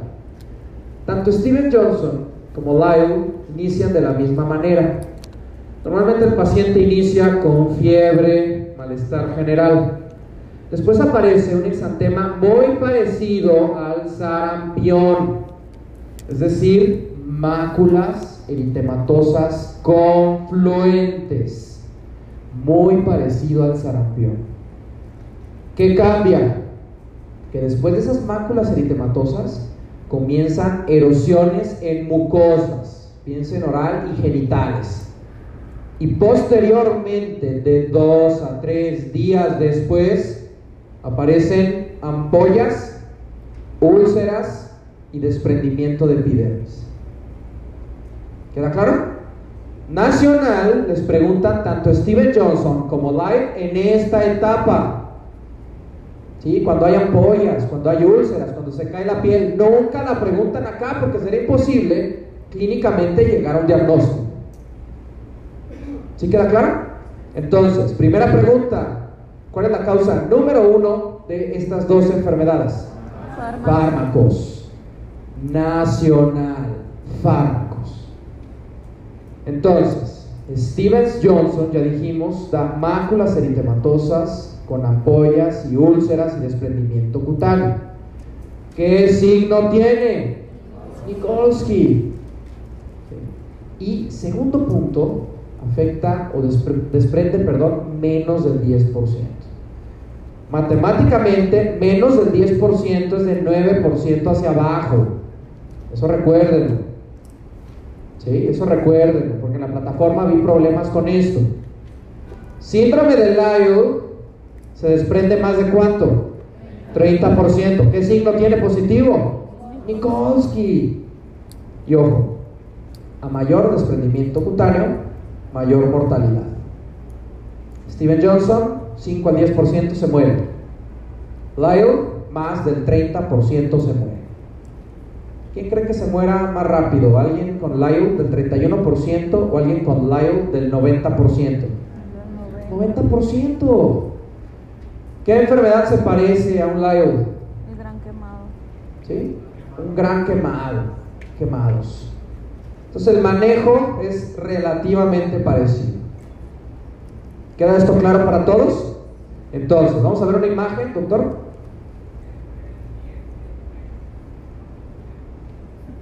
Es mixto. Sí lo pueden preguntar y lo que comenta el doctor es exactamente eso. Un síndrome de sobreposición de Stevens Johnson con White. Entonces, aprovechando el comentario del doctor, Steven Johnson es menos del 10%, es decir, 9% hacia abajo. Sobreposición de Stevens Johnson con Lyle es del 10 al 30%. Lyle es mayor al 30%, es decir, 31 hacia arriba. ¿Sí queda claro, doctor? Todos, ¿queda claro? Manejo es el mismo de estos tres, lo mismo.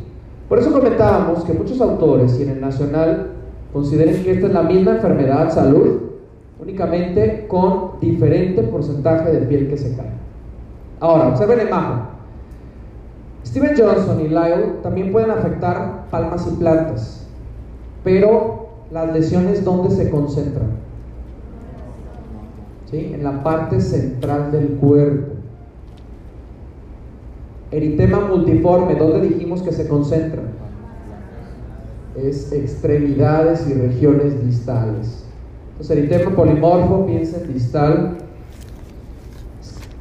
Stevens Johnson, sobreposición y necrólisis epidérmica tóxica, piensen central. ¿Queda claro? Vamos a ver algunas imágenes para que comparen el eritema polimorfo con esto y cómo no se pueden equivocar el día del examen nacional. Esta es la primera imagen. ¿Se parece a eritema multiforme? No. Segunda, ¿se parece al eritema pol polimorfo multiforme? Tercera, ¿se parece? Ya dijimos que el principal diferencial sería un gran quemado. Bien, y en Nacional es imposible poner quemado porque ahí dirían que explotó el boiler hubo algún accidente con fuego. Entonces, no me puedo equivocar. Bien, ¿dudas hasta el momento? Entonces, vamos al segundo versus del día. Van ganando los quirúrgicos 1-0, entonces empiezan a contestar los clínicos. ¿Cuál de los siguientes es el medicamento probablemente involucrado en este paciente? Clínicos, 20 segundos.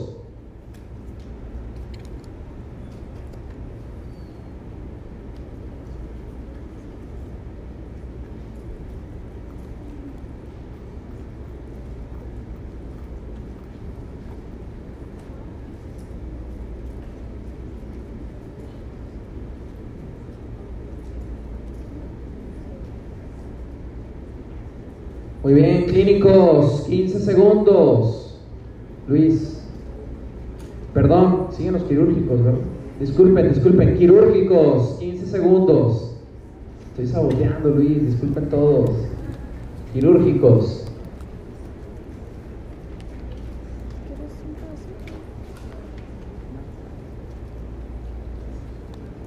Muy bien, es muy sencillo. ¿Qué infección tuvo el paciente antes de desarrollar el Stevens Johnson? Diarrea. Aquí está. Entonces, si tuvo diarrea, ¿qué fármaco probablemente le dieron? Trimetoprim sulfamethoxazol. Entonces, clínicos Luis. Vamos a ver. Tenemos un perfecto, 91%. Quirúrgicos Luis. ¡Qué nervios! 82. ¿Cómo va el marcador hasta el momento, Luis?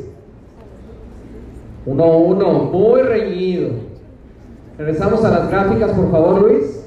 9% dice que alopurinol para diarrea. ¿Qué antecedentes les pondrían para ustedes contestar alopurinol? Gota, ¿en qué etapa? Intercrítica o 3, perfecto. Fenitoína, ¿quién toma fenitoína? Epilepsia. ¿sí? Epilepsia, ese antecedente. Paracetamol es de muy bajo riesgo para Stevens, Johnson y Lyle. Bajísimo. Entonces, en NAR, piensen, número uno, alopurinol. Número dos, efectivamente, sulfas. Puede ser trimetoprim, sulfamethoxazol o cualquier otra sulfa. Nitrofurantoína, glibenclamida, furosemida, lo que quieran. Número tres, piensen anticomiciales. Específicamente fenitoína, carbamazepina y fenobarbital. Y a partir del año pasado vale la pena que agreguen un cuarto grupo que son antirretrovirales. ¿Se acuerdan de un HLA B5701? ¿Sí? ¿Qué fármaco no deben dar si tiene HLA B5701? Abacavir. Abacavir, ¿a qué grupo pertenece?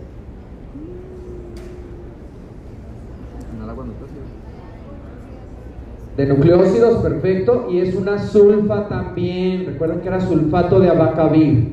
Entonces en AR, Steven Johnson y Lyle, piénsenlo también en nevirapina y en abacavir. Entonces, ojo, tienen que anotar todos: es alopurinol, sulfas en general, anticomiciales y dos antirretrovirales: nevirapina y abacavir. ¿Queda claro? Si es importante, lo sepan, el Día del Nacional. ¿Bien?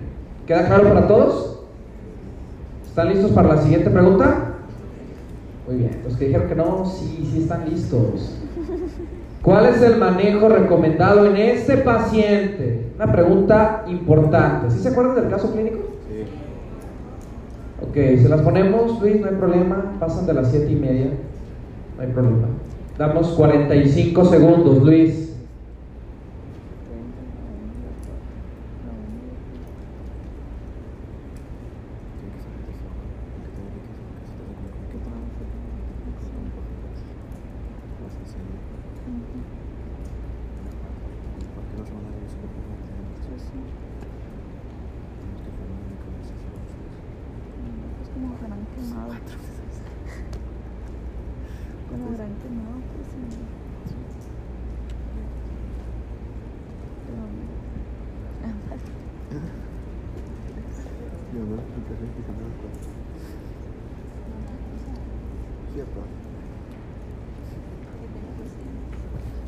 ¿Quién dijiste que es bien masculino, Mario? Ah, eh, Julio. El Iván no, el Iván es Julio. Muy bien, estas son las preguntas clásicas de examen nacional. Ustedes deben razonar que... Ah, pregunta sorpresa, Luis. Vamos a ver para contestar 35 segundos.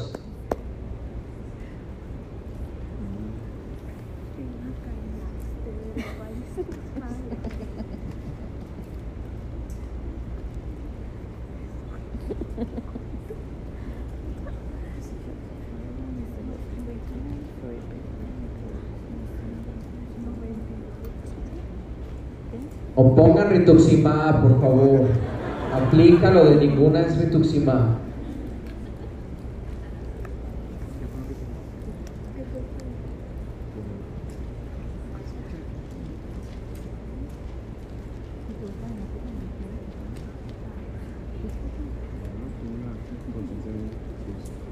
Muy bien, regresamos al caso clínico. ¿Cuántos años seguidos que les piden contestar en dónde manejan al paciente? Primer punto, ¿manejarían un Steven Johnson o un Lyle o una sobreposición en su centro de salud? No. No. ¿Sí? Nunca. Entonces hay dos alternativas. Una es hospitalizarlo, recomendado en aislado, eso es obvio. ¿sí? Pero puede ser en piso, aislado en piso, o puede estar aislado en UCI. Y la guía marca UCI de tercer nivel de quemados. ¿sí? No es cualquier UCI, es UCI de quemados en tercer nivel. Ahora, ¿qué porcentaje dice la guía mexicana que de ese porcentaje hacia abajo hospitaliza? 10% hacia abajo hospitalizan, 11% hacia arriba, ¿a dónde lo mandan? UCI, UCI de quemados. ¿Qué porcentaje tiene el paciente? Nueve. 9. Entonces, ¿dónde lo manejan? Piso. Hospital. Entonces, número 4 fuera, número 3 fuera. Ahora, ¿pueden dar esteroides en estas patologías? Está contraindicado. Hay dudas. A ver, ¿sí o no? No. Salud. Los glucocorticoides están contraindicados en Stevens Johnson, en sobreposición y en Lyle. Y están contraindicados porque en los ensayos clínicos se mostró que las infecciones y la mortalidad aumentaban. Entonces los esteroides aumentan mortalidad, no los den. Me quedan dos opciones. ¿Lo intubó? ¿Lo intubó? Nadie lo intubó, Luis. Vamos a ver. 57%. Ahora, está bien, nadie lo intubó. Eso es bueno. Pero el resto le da esteroides. Entonces, portada de reuma o dermatología, lo que quieran.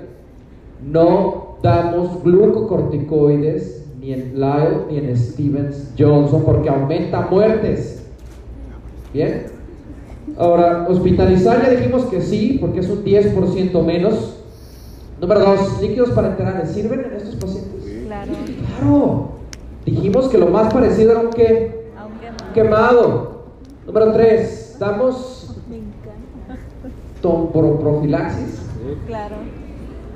¿Qué es la tromboprofilaxis con R? ¿Qué es? Es darle enoxaparina o heparina de bajo, perdón, o heparina no fraccionada. ¿Sí? Entonces puede ser heparina normal o enoxaparina o fondoparinux o lo que quieran. ¿Por qué dan enoxaparina a los pacientes? Los hospitalizados, porque están acostados, bien. Y estar acostados aumenta riesgo de qué? Trombosis, venosa o arterial. Venosa. Venosa, ¿en dónde específicamente? Salud. En piernas. ¿Cómo se llama esa enfermedad? Trombosis venosa profunda. Ahora, ¿qué hay de malo con que se me hinche la pierna? ¿Cuál es el riesgo? Tromboembolia pulmonar. Entonces, ojo, tromboprofilaxis con heparina no fraccionada o de bajo peso molecular siempre es bajo estos contextos para evitar trombosis venosa profunda. ¿Creen que estos pacientes necesiten tromboprofilaxis? Sí. ¿Cómo A ver? ¿sí o no? Sí. Y no van a estar en el piso saltando. Ay, doctor, mire, 40% de mi piel se cayó. Va a estar en cama. Y además tiene una enfermedad inflamatoria sistémica y todas esas enfermedades aumentan riesgo de trombosis. Por eso a los pacientes sépticos, a algunos se les da tromboprofilaxis aunque caminen. ¿Queda claro? Entonces es la mejor respuesta. Ahora, vean el cambio. La pregunta número dos dice, ¿cuál de los siguientes es el mejor tratamiento? ¿Cirugía? Si ya se le cayó la piel, ¿para qué le quitan más? ¿Sí? No es cirugía. ¿Metilprednisolona? ¿Podemos dar metilprednisolona? Entonces solo me queda inmunoglobulina. Ahora, controvertida. Hay estudios que dicen que no funciona, hay otros que dicen que funciona poquito, y hay otros que dicen que funciona más o menos. ¿Sí? Entonces no suena muy alentador, pero hasta el momento es lo mejor que le pueden ofrecer a sus pacientes. Y la indicación es darlo las primeras 48 a 72 horas del inicio del desprendimiento cutáneo. Vamos a ver entonces, Luis, por favor, los porcentajes. Y tenemos un 45% de respuestas correctas. Vean la importancia de que en su portada del cuaderno diga no dar esteroides en estas patologías. Sí, los demás que tienen tatuado rituximab, cuidado. El día del examen, sí, si ven la opción rituximab y la ponen, pregúntense en este momento.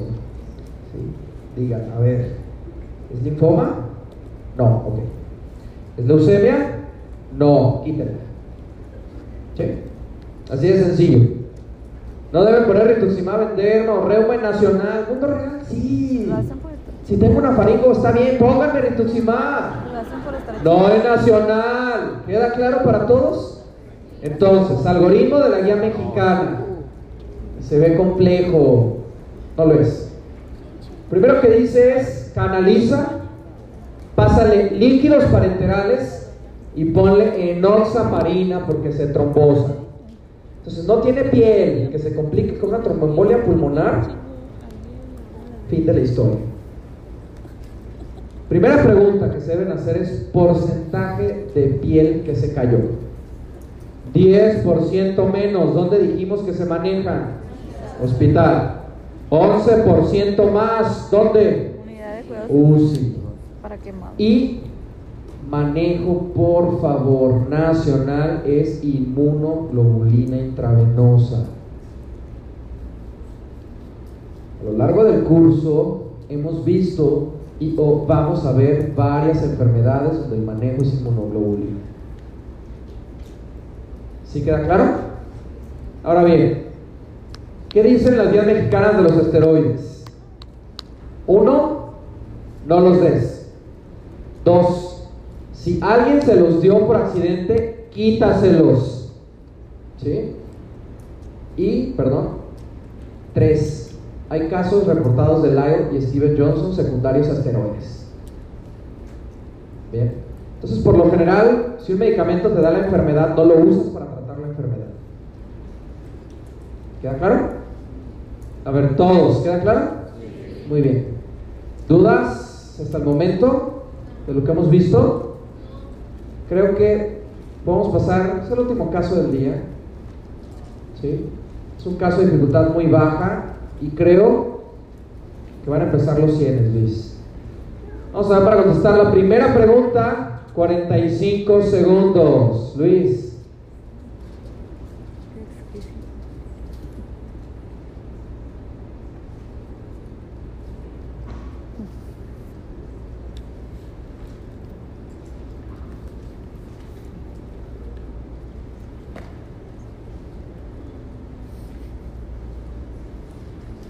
¿Qué es un teatoma?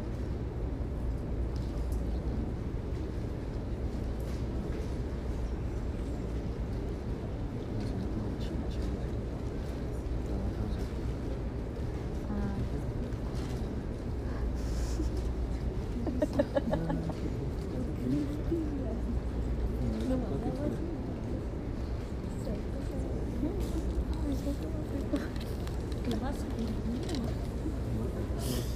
Pregunta número dos, pueden sacar hay problema. Si el paciente presentara urticaria, ¿a qué tipo de reacción de hipersensibilidad nos referimos? 20 segundos, Luis.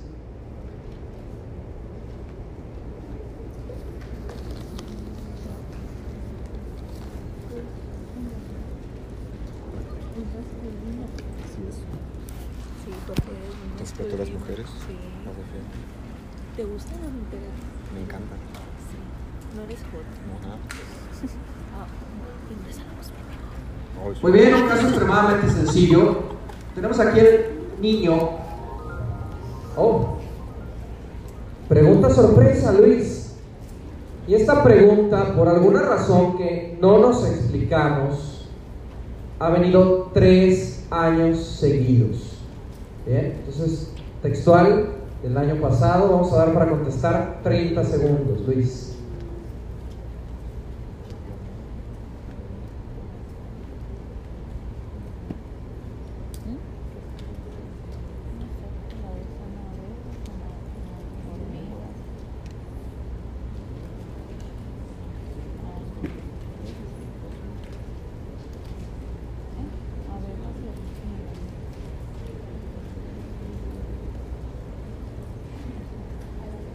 No, ni yo no sé.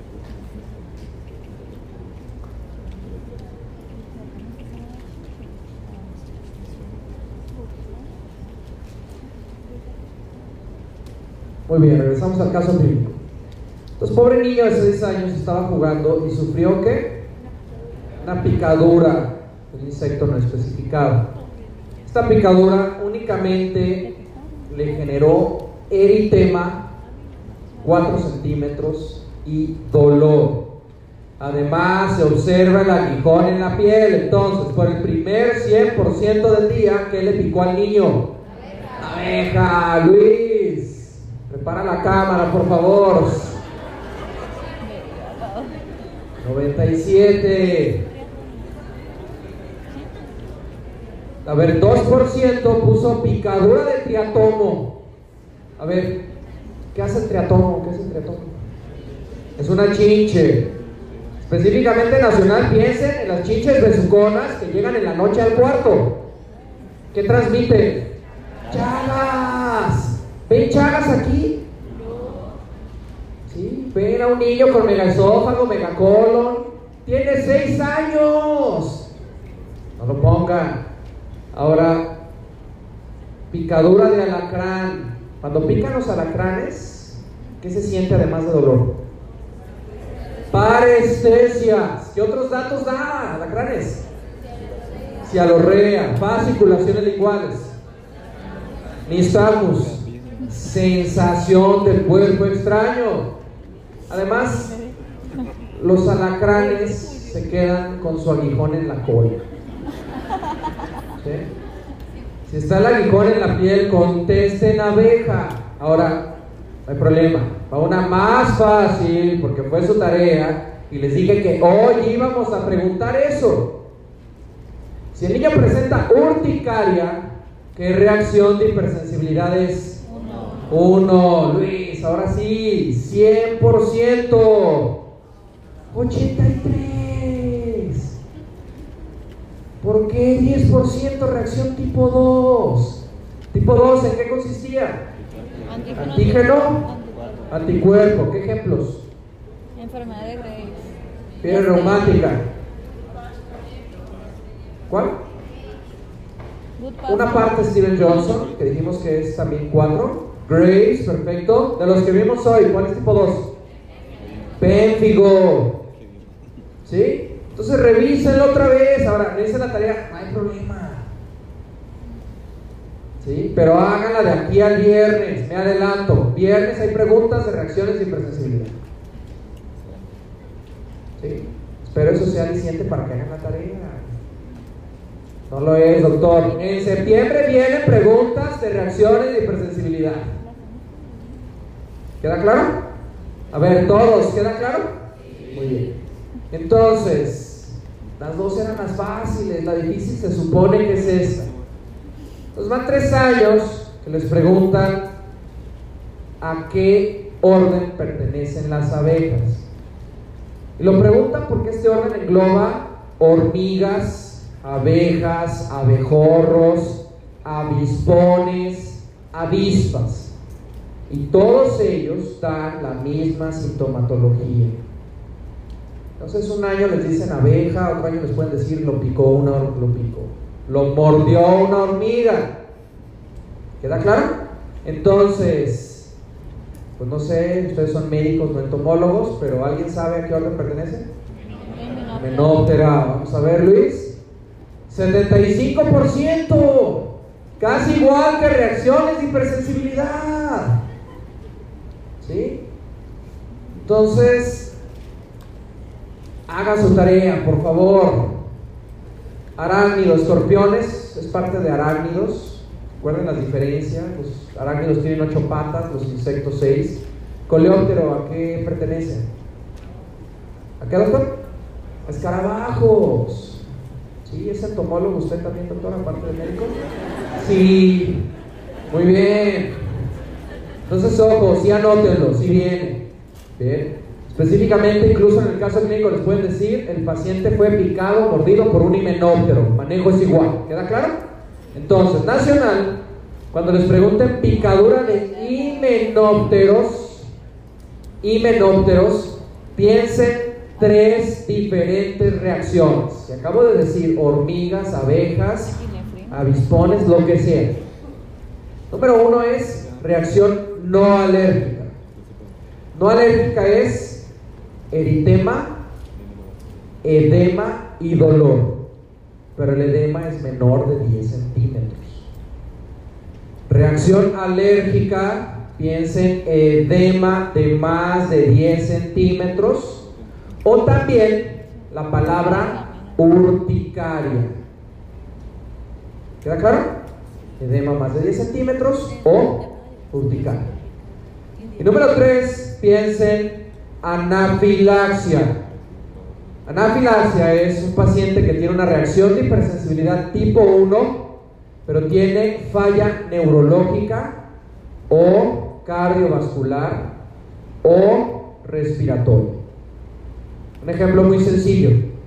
Voy caminando feliz por la calle sin zapatos por alguna razón y me paro y me muerde una hormiga. Yo ya estoy sensibilizado contra el veneno de hormigas en ese momento me sale algo de urticaria, pero comienzo con disnea. Me empiezo a poner azul y el oxímetro marca 60%. ¿Qué tengo? No alérgica, alérgica o anafilaxia. Anafilaxia. Ahora, me mordió, empiezo a sentir mal, les digo, me voy a desmayar, me voy a desmayar. Y tengo una presión de 50-20. ¿Qué tengo? Anafilaxia. ¿Queda claro hasta el momento? Entonces, en A, cuando hablamos de reacciones de hipersensibilidad tipo 1, piensen en enfermedades que terminan en alérgico.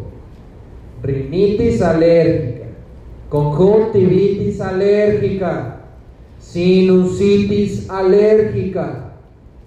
Y agreguen ciertos alimentos e himenópteros. ¿Queda claro? Vean el aguijón, por favor, de la fotografía. Sí, ahí está. Dicen que después la abeja se va triste y se muere sola. Vean las lesiones.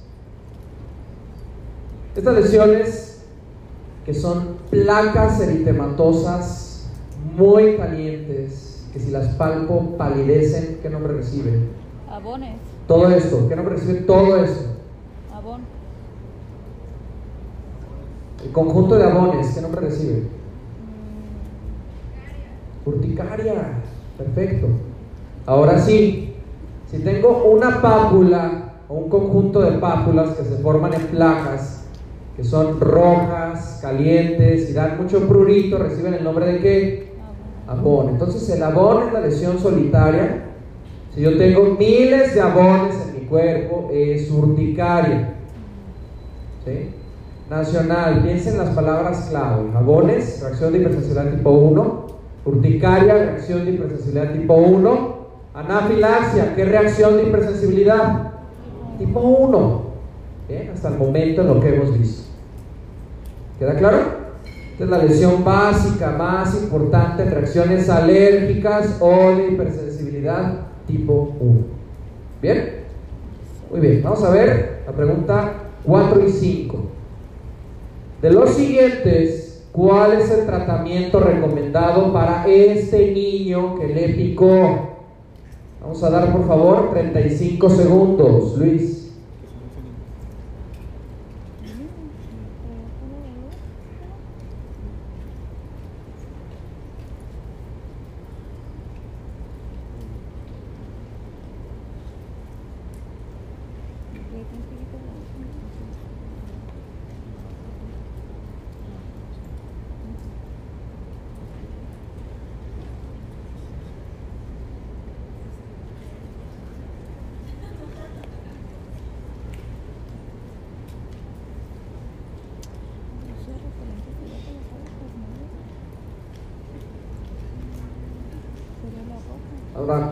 Siguiente pregunta, quiero dar un breve resumen histórico. Esta pregunta vino hace tres años en Nacional, una dificultad muy, muy baja, y la pusimos, comentábamos, está muy sencilla, la van a sacar bien todos. Entonces, desde el momento que la pusimos, mencionamos, la vamos a quitar cuando tengamos un 100%. ¿Sí? Este año el récord los otros grupos en esta pregunta fue 60% de respuestas correctas. Pero hoy tengo un presentimiento, Luis. Hoy creo que vamos a hacer historia y por el primer 100 vamos a dar para contestar 30 segundos, Luis, por la gloria.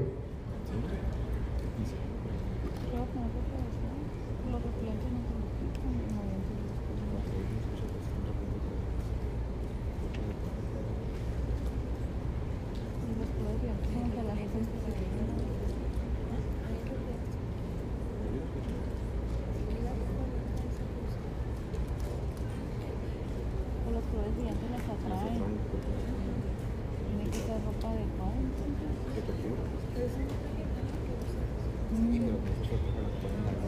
Muy bien, perfecto. Ahora, me pide tratamiento ¿le ponen epinefrina? Epinefrina es el manejo de qué complicación de las reacciones tipo 1. Anafilaxia. Entonces, Luis, nadie puso epinefrina. Quedan tres. ¿Retiran el aguijón, sí o no? Sí. ¿Dan vacuna antitetánica? No. No. Recuerden que estamos hablando de himenópteros. Si yo puse que doy vacuna antitetánica, entonces cada que los muerde una hormiga, deberían correr al hospital a que los vacunen. Nadie corre al hospital por eso, ¿verdad? Nadie contesta. Espero que no, Luis, espero. Fuera. Me quedan dos paracetamol. ¿Le sirve al niño? Claro. Sí, claro. Ranitidina. ¿Le sirve? ¿Cuál es el mecanismo de acción de la ranitidina? Antihistamínico. ¿Pero qué receptores? H2. Bien. Entonces, ranitidina, corre de la guía mexicana, se pudiera usar, pero de tercera línea. Primera línea, ¿cuál sería? Difenhidramina, clorfenamina, loratadina, lo que sea que sea antihistamínico, ¿de qué receptores? H1. ¿Sí? Entonces no me sirve. Guía de práctica clínica, el manejo es antisepsia.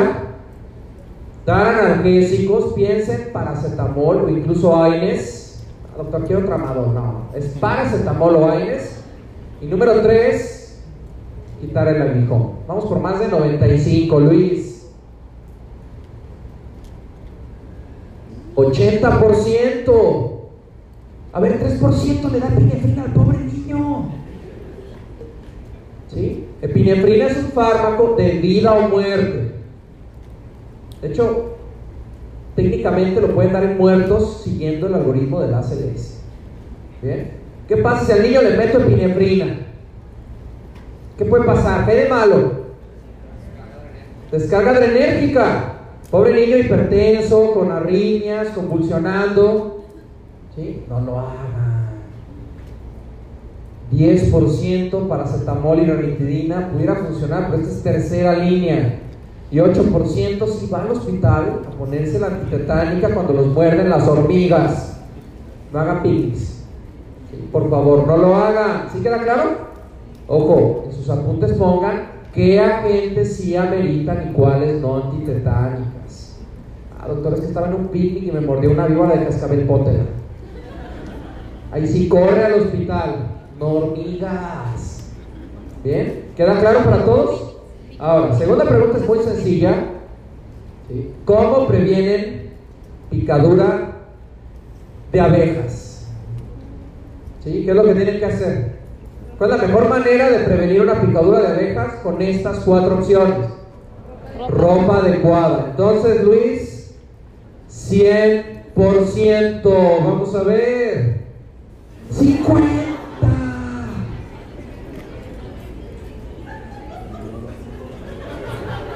Sí lo creí, en verdad, iban a hacer historia. Cuatro por movimientos bruscos al ser atacados. No hagan, por favor, por su seguridad. 8% ropa con colores brillantes. Sí, rojo clavel, amarillo girasol. No es buena idea. 36% repelentes de abejas. A ver, cuando hablamos de productos, siempre les pido que piensen. Ya. 7-Eleven, ¿venden repelentes de abejas? No. Oxos, ¿venden? No existe. Ahora, en el otro grupo que les dije que sacó como 63%, si no me equivoco, Luis, por la noche me enviaron un link de Mercado Libre, doctor, doctor, repelente de abeja. ¿Verdad? Mi recomendación fue, doctora, no lo compre. Está bien, lo compro. Se lo ponen y dieron panal de abejas a golpearlo. A ver, venga. Entonces, ojo. En el nacional hay preguntas muy sencillas, hoy hemos visto varias, muy, muy sencillas, que sin embargo, con el paso de las horas, el cansancio, el calor, el estrés, la ansiedad, el día del examen nacional, pueden generar errores. Entonces razonen, por favor, lean bien aunque sea de noche. Nacional. Vamos a dividir las reacciones de himenópteros en dos grupos. Reacciones locales y anafilaxia. En anafilaxia, ¿cuál es el fármaco más importante? Epinefrina. En las locales, la guía mexicana marca antisepsia, frío local y analgésicos. Ahora, si el niño desarrolla urticaria, además de analgésicos, ¿qué fármaco le dan? Antihistamínico. Antihistamínicos, pero ¿de qué receptores? H1. H1, ¿qué fármaco le dan? Difenhidramina o clorfenamina. ¿Queda claro para todos? Pero eso lo vamos a mencionar la siguiente clase, que es el viernes. Entonces, de lo que vimos hoy, ¿tienen alguna duda? Por favor, hagan su tarea, es importante para los siguientes casos. Nos vemos el viernes y por favor estudien muchísimo. Oye, Malena, ¿Qué? Me quedó duda, me puso declaración física. que si te gusta.